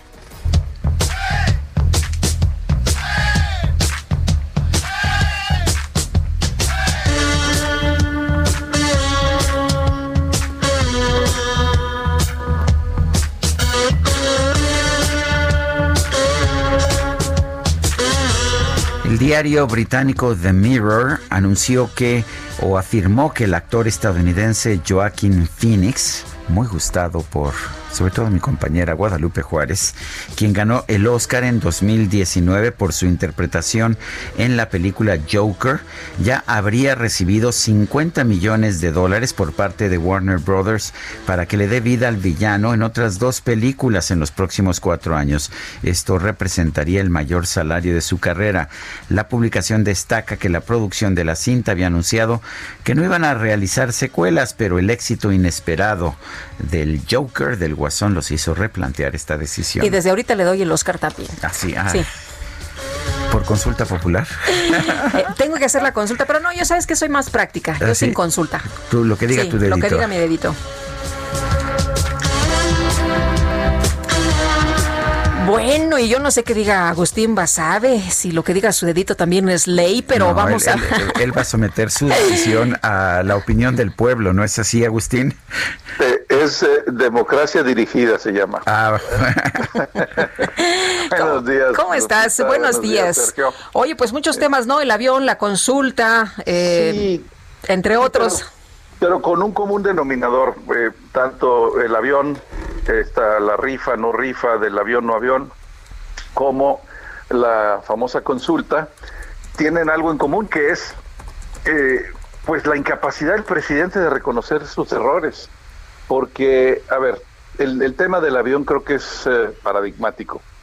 Él dice que hay un avión excesivamente caro, lujoso, que compró el presidente Calderón al final de su sexenio para que lo usara el presidente Peña Nieto. Bueno, y que lo va a vender porque él no está para lujos, lo cual está bien. Es una decisión eh, de austeridad, está, está bien. Pero se fue enredando poco a poco en ese proceso porque no había compradores del avión y se tardaba mucho y seguían los gastos de mantenimiento. Eh, y entonces un día se le ocurrió decir que lo iban a rifar. Yo creo que no lo pensó bien, yo creo que contra lo que algunos dicen eh, fue una ocurrencia eh, pues desafortunada, porque cuando empezaron a reparar en todos los problemas de eso, de una rifa de un avión, que es absurdo, para quién va, en caso de que se rife un avión de ese tamaño, quién lo va a poder mantener, quién, quién lo va a poder tener, quién lo va a poder incluso vender. Entonces empezaron a cambiar las cosas para arreglar el problema y enredaron más todavía el asunto, porque eh, era tan fácil como después de un momento de, de, calibrar lo difícil que era la idea de la rifa de un avión, decir, pues, pues ¿saben qué? No, no está bien, no se puede vender, no se puede rifar el avión. Vamos a seguir en la búsqueda de compradores. Y punto. Ni siquiera tenían que decir nos equivocamos. O el presidente no tenía que decir yo me equivoqué con la idea de la rifa. Fue un error. Vamos a volver a la idea de la venta.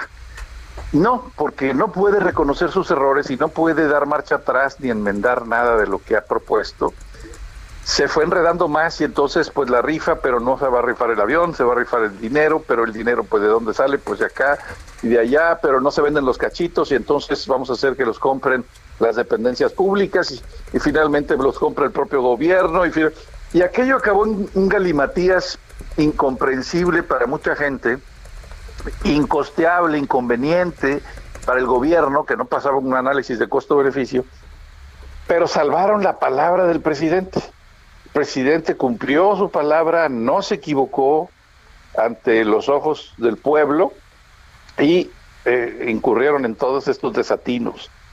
Era tan fácil decir, pues muy bien, no no es una buena idea lo de, lo de la rifa, vamos a vamos a seguir buscando compradores. No, no pueden hacer eso, no puede el presidente reconocer que se equivocó y decir que va a cambiar, aunque él dice y, recita la frase esta de que es de sabios cambiar de opinión, él no se la aplica a sí mismo.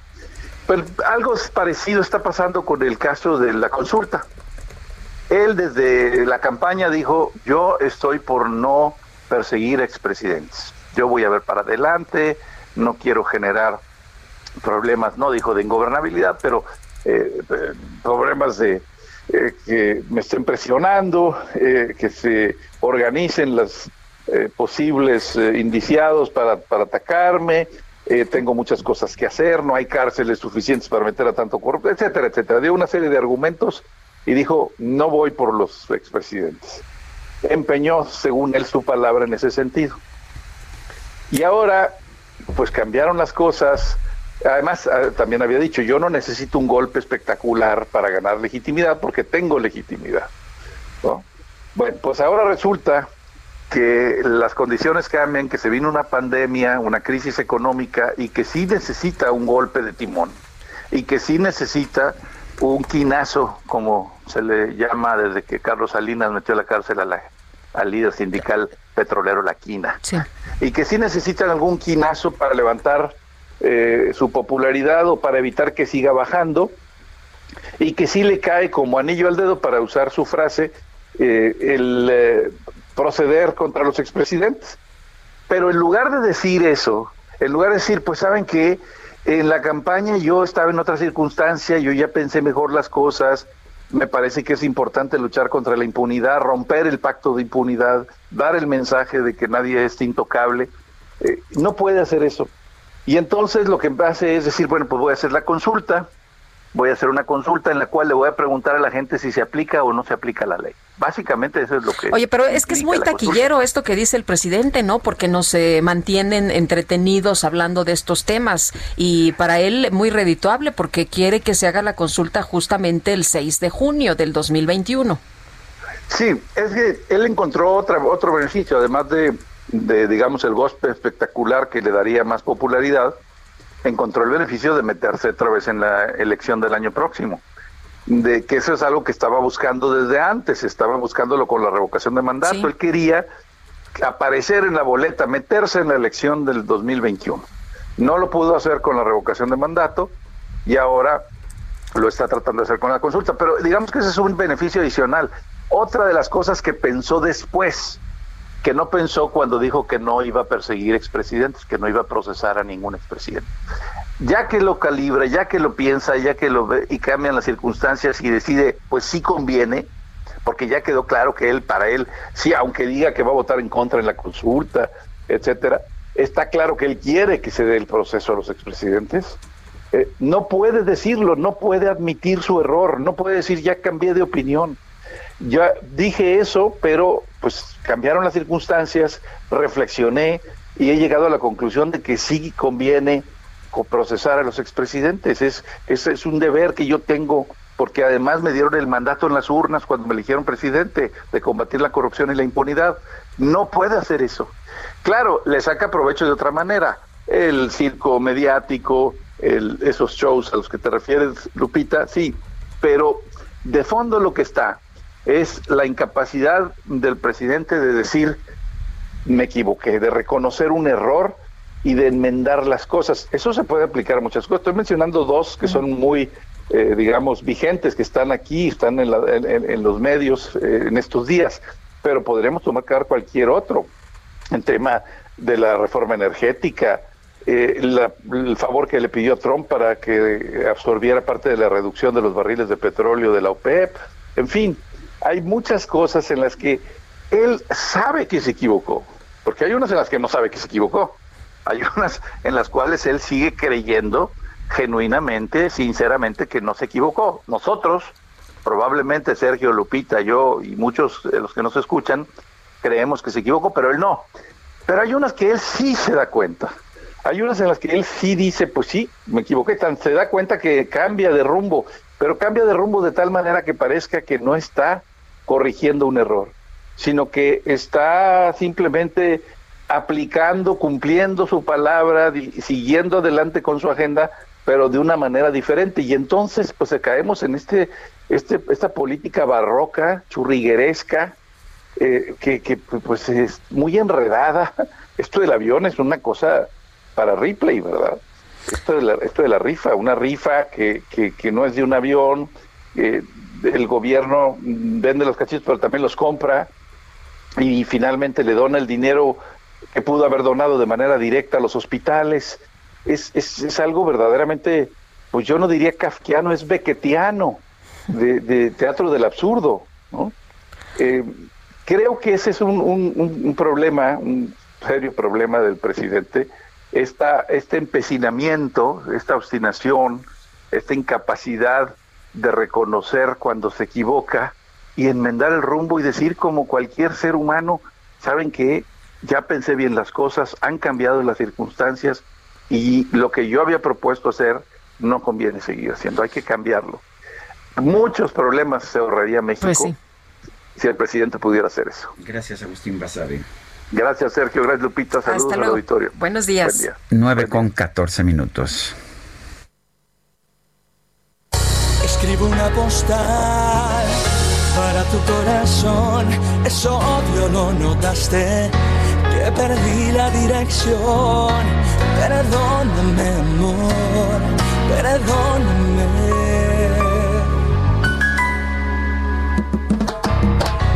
quise lastimar y aunque no supe amar, hoy duele tan adentro.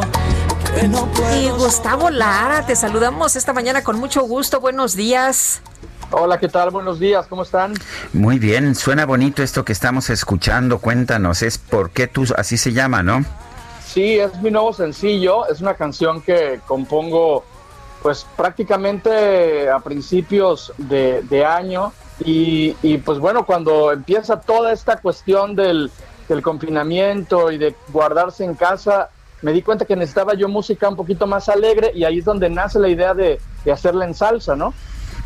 Pues te quedó muy bien, se oye muy, muy bien, muy buen ritmo. Y háblanos de, entonces, ¿la, la pandemia te llevó a, a, hacer este nuevo disco? Sí, yo, yo creo que pues hemos tenido el tiempo necesario, desgraciadamente, para, para analizar muchas cosas, para pensar, para, para ver también qué le vas a ofrecer a la gente. El público me conoce como baladista, básicamente, ¿no? Ya son casi 24 años de haber lanzado mi primer disco, entonces, pues sí, sí quería de alguna manera sorprender. Yo soy veracruzano, soy jarocho, entonces la salsa siempre la he escuchado, pero pues bueno, no era como el género que yo dominaba, ¿no? Entonces quise probar, me estoy este, de alguna manera tirando la piedra un poquito más lejos, pero, pero muy contento con el resultado y, también ver que a la gente le está gustando. Bueno, entonces eh, cuéntanos qué más va a haber en esta producción discográfica, además de este sencillo. Pues bueno, voy a, presentar un poquito de todo. Eh, voy a hacer un, eh, vamos, voy a tomar cuatro canciones de las más representativas de mi carrera, como Aliento con Aliento, que te ha dado él, Por Volverte a Amar, Agenda, en, versión de piano, eh, muy acústicas, muy íntimas. Voy a seguir haciendo la balada pop que la gente conoce y, obviamente voy a también hacer salsas, eh, así como Porque tú. Entonces, creo yo que ahorita es momento de, de tirar, pues bueno, como la casa por la ventana, de no limitarte solamente a un concepto, sino hacerlo un poquitito más amplio para que la gente, pues bueno, en vivo también pueda, ah, pues bueno, disfrutar un poquito más de diferentes géneros. El, el, hecho de que tengas tantos géneros en una misma, en un mismo disco, en, una misma producción, no, no hace difícil, de hecho, vender este disco o colocarlo en un público determinado. Yo pienso que, que, antes, por ejemplo, la vieja escuela te decía que tú tenías que respetar un concepto y todo eso, pero, pero siento que ahorita, por como estamos viviendo, el que tiene el control remoto tiene el poder del mundo, ¿no?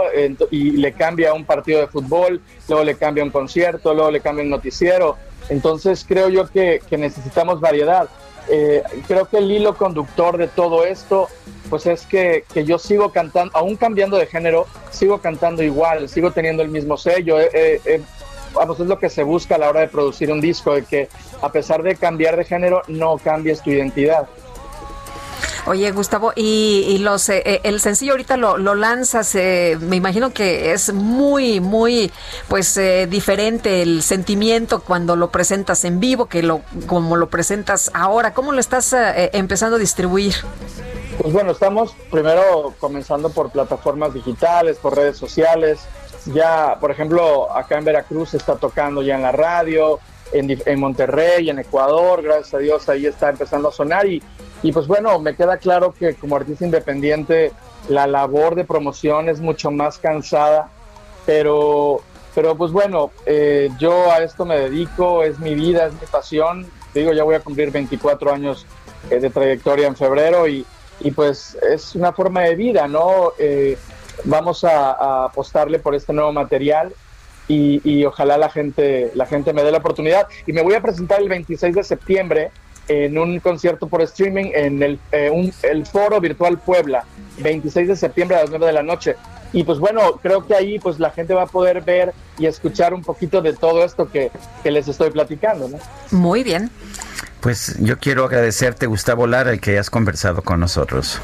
Al contrario, les agradezco mucho, un fuerte abrazo, gracias por la oportunidad y un saludo a toda la gente que los escucha. Hasta luego, Gustavo, buenos días. Hasta luego, gracias. Son las 9 con 19.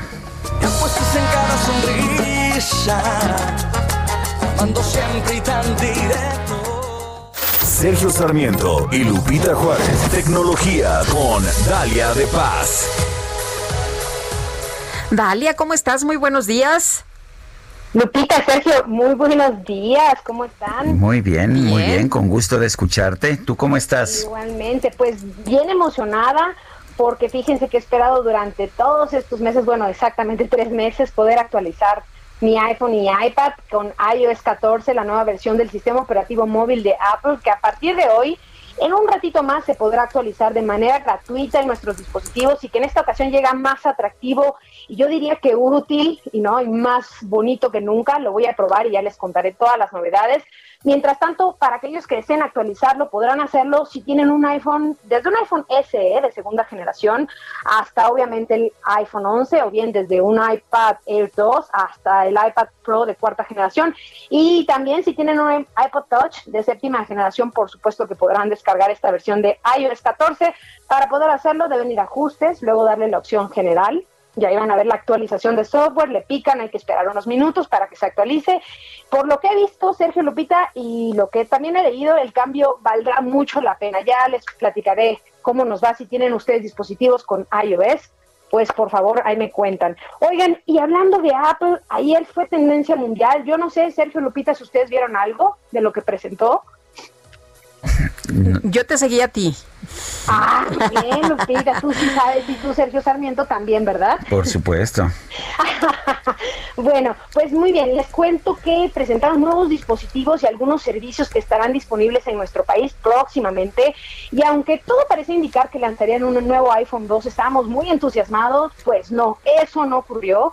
Parece que tendremos que esperar hasta octubre, así que mientras tanto, la californiana anunció un nuevo iPad Air con un diseño tan atractivo como la del iPad Pro pero más barato. Eh, también un nuevo iPad de octava generación para aquellos que no quieren gastar de más, pero que buscan renovar o adquirir un tablet. También presentaron dos modelos de Apple Watch, el Series 6, que ahora nos va a permitir controlar nuestro nivel de oxígeno en sangre directamente desde la muñeca. Y por primera vez hay un segundo reloj inteligente, pero más económico, y aquí yo diría más económico entre comillas porque rondará los 7500.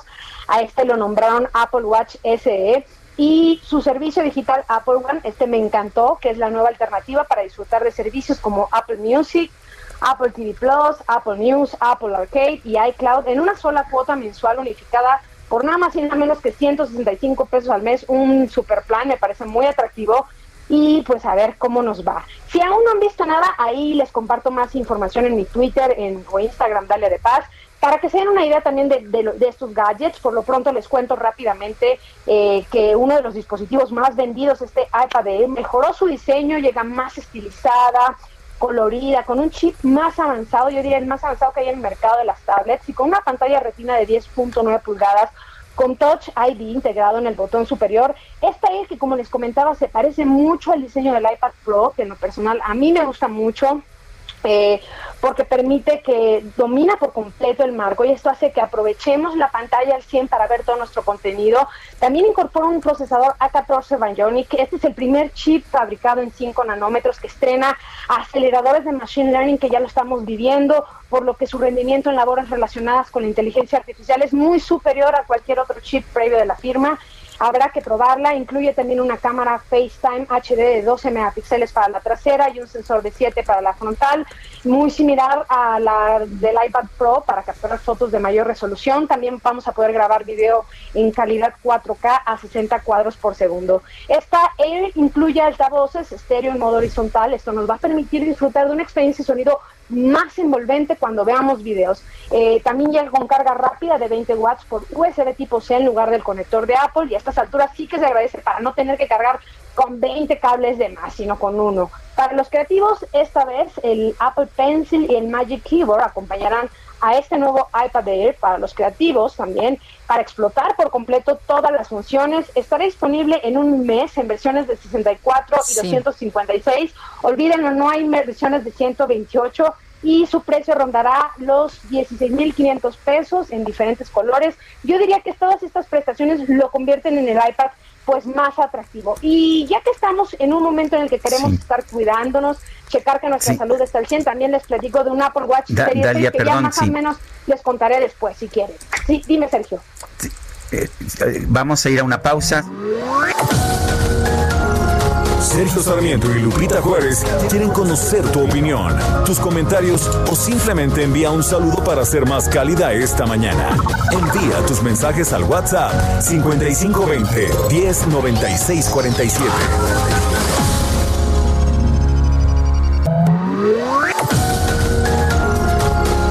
Continuamos con Sergio Sarmiento y Lupita Juárez por El Heraldo Radio.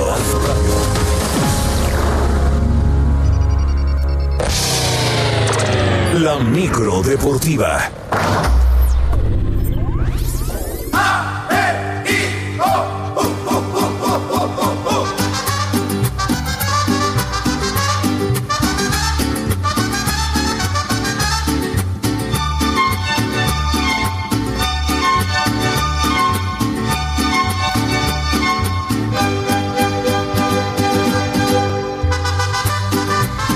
En esa micro deportiva siempre traen Todo la fiesta, música, ¿verdad? Sí, sin duda. Julio Romero. ¿Cómo estás? Muy bien, Sergio Lupita, amigos del auditorio, qué placer saludarles. Ya saben que la micro deportiva es igual a felicidad. Felicidad y música, siempre, siempre andamos de, andamos de buenas en la micro. Bueno, vámonos con la información deportiva. El día de hoy, la oficina del béisbol de las grandes ligas y el sindicato de jugadores llegaron a un acuerdo para que los playoffs de la actual campaña se jueguen solamente en dos estados, en Texas y en California. La MLB tomará el ejemplo del fútbol allá en Estados Unidos, la MLS, del básquetbol, de la, de la NBA, con una especie de burbuja y evitar casos de COVID. De tal manera, la Liga Americana estará jugando en el Globe Life Field, casa de los Rangers de Texas, y en el Minute Maid Park, casa de los Astros de Houston. La Liga Nacional estará en Petco Park, allá en San Diego, y en Dodger Stadium, en Los Ángeles. 16 equipos, hay que recordarlo, estarán avanzando a los playoffs, porque, o sea, solamente la ronda de comodines es la única que estará cambiando ahí de formato. La serie divisional serán igual, a ganar 3 de 5 juegos. La serie de campeonato y el clásico de otoño a ganar 4 de posibles 7 duelos. La postemporada ya arranca, pues ya estamos a la vuelta de la esquina el próximo 29 de septiembre. Hay que recordar que solamente fue campaña de 60 juegos para cada uno de los equipos. Por lo pronto, el día de ayer, en resultados que llamaron la atención, el equipo de los Astros de Houston venció cuatro carreras por una los Rangers de Texas con el primer triunfo de la campaña del mexicano José Urquidi, trabajó siete entradas, solamente le pegaron un hit, le hicieron una carrera, ponchó a siete enemigos y no regaló base por bolas. Los que sí se sirvieron con la cuchara grande fueron los Yankees, explotaron los famosos mulos de Manhattan, los bombarderos del Bronx, 20 carreras de 6 vencieron a los azulejos de Toronto con DJ LeMahieu y Luke Boyd con cinco carreras producidas cada uno, cuatro de Gary Sánchez, ayer sí parecía práctica de bateo para los Yankees. Los Dodgers vencieron 3 por 1 a los Padres de San Diego. Ya les he venido diciendo que los Dodgers y los Padres para mí son los dos equipos que mejor están jugando al béisbol. San Francisco y Seattle, la serie se tuvo que posponer debido a la mala calidad en el aire que han provocado los incendios forestales en la zona. Eh, San Francisco contra Seattle, pues así, eh, pospuesto por mal, eh, mala calidad en el ambiente. Bueno, en otras cosas, varios equipos del balompié europeo felicitaron a nuestro país por la independencia. El Wolverhampton de Inglaterra, donde milita el atacante Raúl Jiménez, en su cuenta de Twitter escribió, este 15 de septiembre lo festejamos con todos nuestros seguidores mexicanos. El PSV Eindhoven, el club más mexicano de Europa, Ahí, pues hay que recordar, está Eric Gutiérrez, que por cierto está lesionado de un tobillo, y Ceci Santiago en el cuadro femenil. Otro que también ahí escribió fue el Nápoles de Italia, de Irving El Chucky Lozano, y el Olympique de Marsella, de donde salió André Pierre Guignac, actual jugador de los Tigres de la U de León. También aprovecharon las redes sociales para felicitar a nuestro país. Bueno, ya 15 días del regreso de la selección mexicana, la selección mexicana de fútbol, para su primer duelo contra Costa Rica. El día 30, la Femexud dio a conocer los protocolos que se deben de seguir. Pues no hay nada, no hay nada nuevo, es algo que todos tenemos que hacer, el cubrebocas, el uso de gel antibacterial, la distancia mínima de metro y medio, eh, hay que recordar que los duelos serán a puerta cerrada, solamente habrá acceso a personal acreditado para alguna labor y en el centro de alto rendimiento, donde estará la concentración, para los entrenamientos no habrá uso de vestidores y no habrá uso en espacios reducidos. A todos los integrantes se les estará realizando pruebas siete días antes de la concentración y cinco días antes de enfrentar un posible viaje, pues así las cosas, con la selección. En el balompié local comenzó la cuenta regresiva para lo que será el próximo sábado, el Clásico Nacional entre las Águilas del América y las Chivas. Por lo pronto en el seno tapatío, el técnico Víctor Manuel Bucetich sabe que no ha podido tener equipo completo por eh, diversas causas, pero de a poco comienza a recuperar jugadores.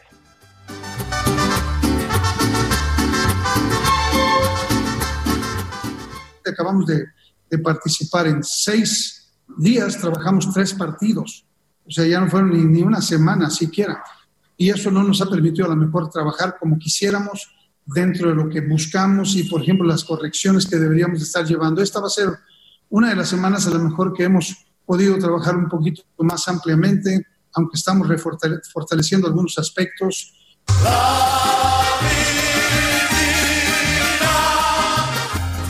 Chivas contra América el próximo fin de semana.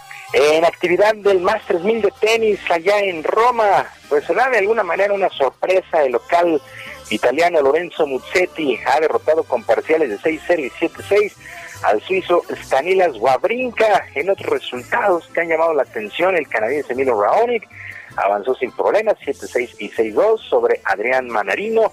Este jugador francés, el canadiense Denis Shopavalov, 6-3 y 6-3 sobre Guido Pela, el argentino, en lo más destacado de la jornada de este martes, la primera ronda todavía. Y encabezados por Jamal Murray, que anotó 40 puntos de Nikola Jokic, con un juegazo de 22 rebotes y 13 asistencias. Los Nuggets de Denver se impusieron 104-89 a los favoritos Clippers de Los Ángeles en el séptimo y definitivo duelo y con este resultado se han clasificado a la final de la conferencia del oeste en la postemporada del básquetbol de la NBA. Ahora se estarán enfrentando a los Lakers, a los Lakers de LeBron James. En la conferencia del Este arrancó la final y también en un juegazo que se fue a tiempo extra, Miami se impuso 117-114 a Boston, a pesar de Jason Tatum, este jugador de los Celtics que anotó, anotó 30 puntos y tuvo 14 rebotes para Boston, pero fue muy criticado ya que en los últimos minutos tomó muy malas decisiones en cuanto a pases y tiros a la canasta, pues así es que Miami ya tiene ventaja de 1-0 en la final de la conferencia del Este. Recordar que el compromiso es ganar cuatro de posibles siete duelos. Bueno, pues hasta aquí por el momento en la información deportiva. No nos podemos despedir, no sin antes agradecer cacharpo de lujo, ¿eh? Cacharpo de lujo, el señor Alex Muñoz que estuvo ahí eh, pues cobrando, viendo la música, la sana distancia, poniéndole el gel antibacterial a todos los pasajeros. Bueno, pues muchas, muchas, muchas gracias, Alex Muñoz, cacharpo de lujo estos días aquí en la micro deportiva. Sergio Lupita, amigos del auditorio, la información deportiva el día de hoy. Muchas gracias, mi querido Julio. Un gran, día, un abrazo para todos. Hasta luego, muy buenos días. pues vámonos a lo que sigue, Sergio. El exgobernador de Chihuahua, José Reyes Baeza, dijo que va a buscar un amparo ante el congelamiento de sus cuentas bancarias. Federico Guevara, adelante, cuéntanos. Efectivamente, luego de que fueron congeladas las cuentas del ex gobernador José Reyes Baeza por un presunto desvío de 129 millones de pesos de la llamada la estafa maestra, las declaraciones del gobernador, del ex gobernador, eh, calificó esto como un acto totalmente injusto y fuera de lugar. La medida eh, que se realizó y exhortó con todo respeto al gobierno de la República y a la unidad de investigación financiera que hagan una reconsideración, pues sí llegó al exceso y dañaron uno de sus derechos constitucionales. El periodista indicó que no es como lo han señalado un instigador ni está detrás de las protestas de los productores agrícolas que reclaman una solución ante la escasez, la escasez de agua en el Estado. José Reyes Baeza afirmó que presentará un amparo como parte de su defensa ya que no tiene nada que temer, aseguró, y externó que se esperará a que la autoridad competente presente en tiempo y forma la denuncia formal en su contra, eh, como lo anunció el titular de la Unidad de Inteligencia Financiera, Santiago Nieto, y adjetivizar el discurso como modo de defensa, ya que su defensa será una jurídica y será un incumplimiento del marco legal. Esto fue lo que comentó el gobernador. Y curiosamente el gobernador ha iniciado y abrió una página en redes sociales, en Facebook, en donde está solicitando el endoso de los chihuahuenses y de la comunidad en general. Eh, pues, y ahí es donde está él, o va, presumiblemente, a estar exponiendo los avances de cómo va su situación. Esa es la información hasta el momento. Federico Guevara, muchas gracias. Aquí estamos pendientes, que tengan un excelente día. Y Igualmente. vale la pena señalar que el exgobernador José Reyes Baeza estará en el programa de nuestra compañera Adriana Delgado, El Dedo en la Llaga, hoy miércoles a las 3 de la tarde. Pues vamos a ver... Uh, esta, o vamos a estar escuchando esta entrevista que hizo, eh, que, Jorge Sandoval, de hecho, realizó al ex gobernador de Chihuahua, Reyes Baeza, en el programa de Adriana Delgado. Bueno, y por otra parte, eh, Jaime Torres, sobreviviente al ataque a balazos presuntamente por elementos de la Guardia Nacional, rindió ya su declaración ante la Fiscalía General del Estado allá en Chihuahua. Eh, un agricultor del municipio de Meoqui pues eh, este Jaime señaló a los integrantes de la Corporación Federal de Seguridad como los agresores. La declaración fue tomada el pasado domingo en el cuarto del hospital donde permanece internado allá en Chihuahua y es custodiado por elementos estatales. Se espera que la Fiscalía Estatal decline la carpeta de investigación a la Fiscalía General de la República y como usted se acordará, bueno, pues el martes 8 de septiembre agricultores de la región ahí de Chihuahua en la zona centro eh, realizaron una marcha hacia la presa de la Boquilla en San Francisco de Conchos donde tomaron tomaron las instalaciones y provocaron que se retiraran los elementos de la Guardia Nacional. Los integrantes de la Guardia pues lanzaron gases lacrimógenos y durante la noche los agricultores se dirigieron pues eh, a un lugar conocido como Las Pilas allá en Camargo, donde también exigieron que se retirara la Guardia Nacional. Y Jessica y Jaime Torres fueron atacados a balazos presuntamente por elementos de la Guardia Nacional cuando volvían de la manifestación en La Boquilla. Y bueno, pues en este en este ataque falleció su esposa él ya declaró pues ante la Fiscalía General del Estado. Vamos a estar muy pendientes. Y vámonos hasta Houston. Juan Guevara, adelante, buenos días. Mi querido Sergio Lupita, muy buenos días. Feliz día feriado en México para ustedes. Bueno, tres cosas muy importantes. Primero, eh, con otro, un nuevo huracán que está prácticamente azotando toda la costa del Golfo de México, desde Mobile, Alabama, hasta Panama City, eh, en Florida prácticamente un huracán que tiene ráfagas eh, de 85 millas por hora, un poquito más de 140 kilómetros por hora, categoría casi 2, que está, está fuerte el tema. Número dos, rápidamente decirles que el día de ayer eh, Donald Trump tuvo una conferencia o un lo que se llaman un town hall, un town hall, que es una especie como de programa de televisión en varias cadenas televisivas en donde la gente le pregunta cosas. Le fue re mal, le, fue re mal. La verdad es que la gente se le fue encima a Donald Trump por el tema de la pandemia. Y al día de hoy quiero decirles que las estadísticas ponen a Joe Biden como presidente con el 49.6% de los votos. Esto es el, um, el promedio de eh, Fox News, Ipsos, Reuters, con 43% de Donald Trump. Entonces, la verdad es que la vemos muy complicada para Donald Trump ahorita, a 48 días de la pandemia.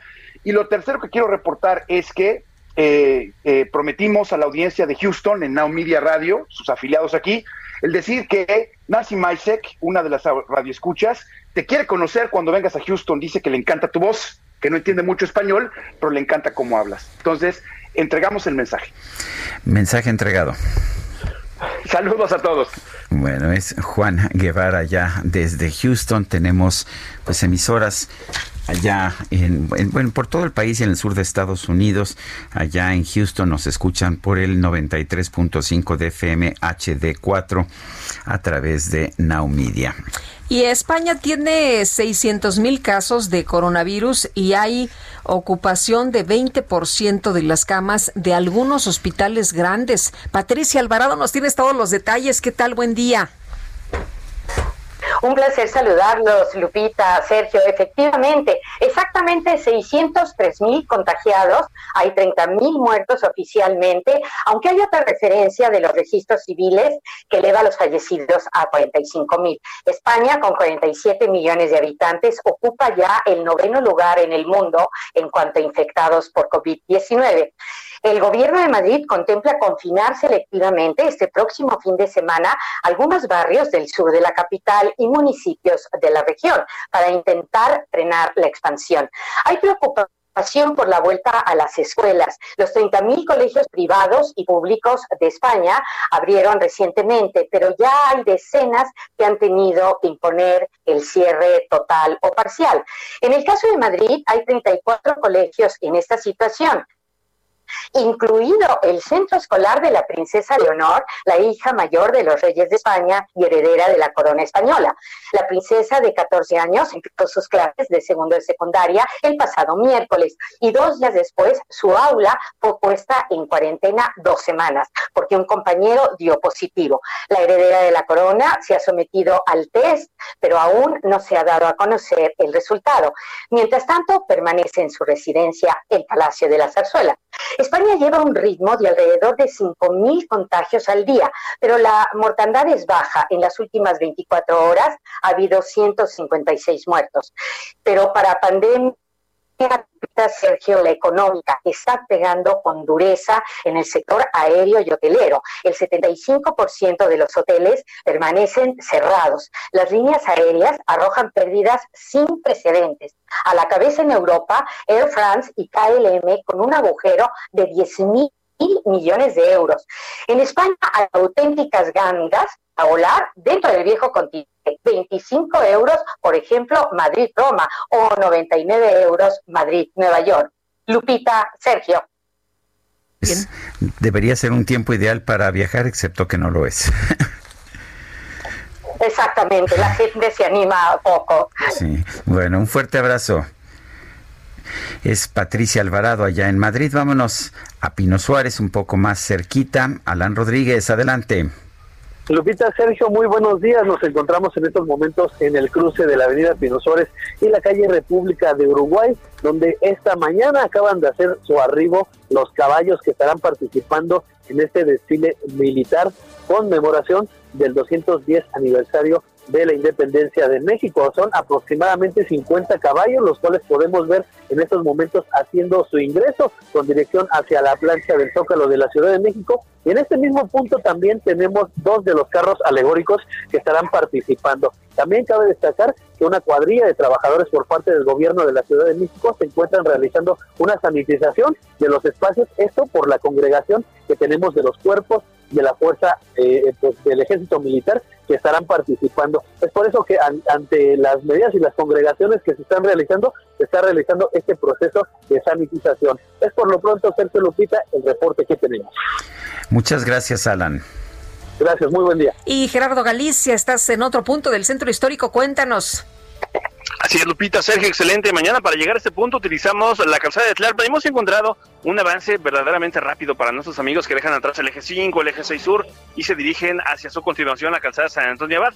Ya sobre esta arteria sí van a encontrar ligero asentamiento llegando a su entronque con la avenida 20 de noviembre. El motivo, a partir de ese punto comienzan los cierres a las circulaciones justo a la altura de Lucas Alamán, donde tenemos elementos de tránsito ya desviando la circulación hacia la zona del eje central. Así que no se confíen, será prácticamente imposible llegar al primer cuadro de la ciudad por la serie de cierres a la circulación que están realizando elementos de la policía capitalina. Tuvimos tiempo de recorrer la calle de Topacio, San Pablo e Izazaga y es la misma situación. Ya tenemos dispositivo policíaco y prácticamente todas las calles que llevan al centro histórico quedan completamente cerradas a la vialidad, incluso para los peatones. Y por lo pronto, el reporte. Muy bien, gracias Gerardo. Hasta luego. Y vamos ahora con Augusto Atempa, está en Periférico Poniente. Adelante, Augusto. Sergio Lupita, yo recorrí la zona desde el sur hasta el poniente de todo periférico. Se encuentra bastante, bastante fluido. No hay absolutamente ningún contratiempo para todos aquellos automovilistas que van a circular ya sea hacia la zona poniente, la zona de Polanco, o que circulan de la zona de Polanco hacia la zona de Perisur. Se encuentra bastante fluido. Otra de las avenidas que también está sumamente vacía pues, es la avenida Revolución para todos aquellos que salen y que buscan alguna alternativa. Puede ser esta muy buena alternativa, la zona de revolución, la zona de patriotismo. Y vamos a seguir muy pendientes porque hay que estar eh, al pendiente de cómo se desarrolla este dispositivo de seguridad en la zona del Zócalo Capitalino y también eh, referente a este desfile militar del 16 de septiembre. Sergio Lupita, el reporte. Augusto, gracias. Muy buen día. Son las 9.49. GastroLab con el chef Israel Arechiga. Ay, Israel, qué gusto escucharte esta mañana. Muy buenos días. Hola, muy buenos días, Lupita, Sergio, ¿cómo están? Bien, después de un pozolito que, bueno, yo me aventé el día de ayer, muy rico. Eso, qué rico, un buen, un buen pozolito con unas buenas tostadas y una salsa de chile piquín, uf, es una delicia. ya hasta se me antojó otra vez. Hoy les quiero platicar que hoy es el día del guacamole, hoy es el Día Internacional del Guacamole, este, eh, esta salsa, esta preparación mexicana que tanto nos gusta con este oro verde mexicano, y bueno, solo, solo como dato, en la cultura prehispánica, en la cultura mexica, se creía que Quetzalcoatl había ofrecido esta receta personalmente. ¿Qué le había dado esta receta a la cultura mexica? Nada más para que se den una idea de la importancia, ¿no? Ya sabemos que el guacamole nos encanta y entre los datos curiosos que tenemos es que el día que más guacamole se consume no es ni el 15 ni el 16 de septiembre, es el día del Super Bowl, curiosamente. Entonces creo que como mexicanos tenemos que meterle un poquito más de poncha al guacamole, esta salsa deliciosa, que originalmente la receta solamente era agua y aguacate, nada más. Y ya después, conforme, conforme se fueron añadiendo ingredientes a, a la gastronomía mexicana, con este mestizaje gastronómico, pues ya se le pone cilantro, se le pone cebolla, y evidentemente el, chile que al final es, es eh, este producto que nos define como mexicanos, ¿no? que nos encantan las salsas picosas. Otro dato importante del aguacate es que tiene más potasio que el plátano. La verdad es que es una fruta completísima y en un buen molcajete, este, este utensilio prehispánico hecho de piedra volcánica, que son eh, principalmente fabricados en Tlajomulco, Jalisco, justo ese es como, como el lugar donde, donde más ahí la tradición de, sacar este basalto para hacer el, molcajete. Y bueno, pues una salsa bien hecha en el molcajete con un buen aguacate, con un buen chile, pues está delicioso para justo estas, estas fiestas patrias. Pues suena riquísimo y maravilloso. Muchas gracias, Israel. No, pues muchas gracias a ustedes. Saludos a todo el auditorio. Hasta luego, muy buenos días. Sí, hay que festejar, ¿no? Hay que festejar. Con un buen guacamolito. Son las 9 de la mañana con 52 minutos. Vamos a un resumen de la información más importante. La Organización para la Cooperación y el Desarrollo Económico pronosticó que la economía de México se va a contraer 10.2% en 2020 ante el impacto de la pandemia de coronavirus. Y a nombre de legisladores de diversos grupos parlamentarios, la senadora del PAN, Xochitl Galvez, entregó a la mesa directiva de la Cámara Alta una solicitud para realizar una consulta ciudadana para que el gobierno federal entregue apoyo económico a los trabajadores afectados por la emergencia sanitaria. Una misión internacional de investigación de la ONU concluyó que el presidente de Venezuela, Nicolás Maduro, y sus ministros del Interior y de Defensa están involucrados en graves crímenes cometidos por las fuerzas de seguridad de ese país. Bueno, la presidenta de la Comisión Europea, Ursula von der Leyen, informó que el bloque va a abolir el convenio de Dublín que rige los mecanismos de solicitud de asilo en los países europeos y lo sustituirá por un nuevo sistema. En la parte de la nuca, una L y una A. Y abajo en el pescuezo, el nombre de su mamá. Tiene una cruz pintada en uno de sus brazos con el nombre y, ¿Y eso? Eso, mi querida Guadalupe, es el cantante Cristian Nodal, quien fue tendencia en redes sociales por los tatuajes que se hizo en honor de su novia, Belinda. Recientemente utilizó un filtro de Instagram en un video para mostrar a sus seguidores cómo luciría con varios tatuajes en la cara los cuales prácticamente le cubrían todo el rostro. El video se hizo viral porque Nodal fue interrumpido por su madre para regañarlo y decirle que se quite esas cosas. Quítate esa chera, quítatela. Me ver muy lindo, mamá, cuando tenga mis tatuajes. No, no, no, no. no. Sí, sí, sí, sí, sí. Sí, sí, sí, sí, sí. Pues, ¿qué crees, Guadalupe? Son las 9.54. Pues vámonos antes de que nos regañe también la mamá de Nodal. Y sí, vámonos. No, no, no. que la pasen todos muy bien, disfruten este día y nos escuchamos mañana tempranito. Mucha gente trabajando, ¿eh? Muchos amigos del auditorio dándole durísimo también esta mañana. Así que muchos saludos a todos y a los que están descansando también. Y lo dejamos con José Alfredo Jiménez y la Serenata Huasteca. tu dueño que voy a hacer si de veras te quiero? Ya te adoré, que olvidarte no puedo.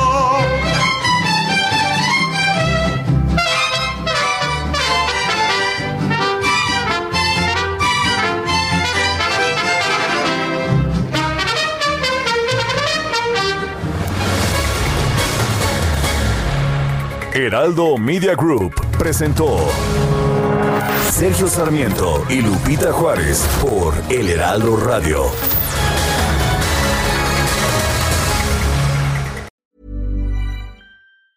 Ever catch yourself eating the same flavorless dinner three days in a row? Dreaming of something better? Well, HelloFresh is your guilt-free dream come true, baby. It's me, Kiki Palmer.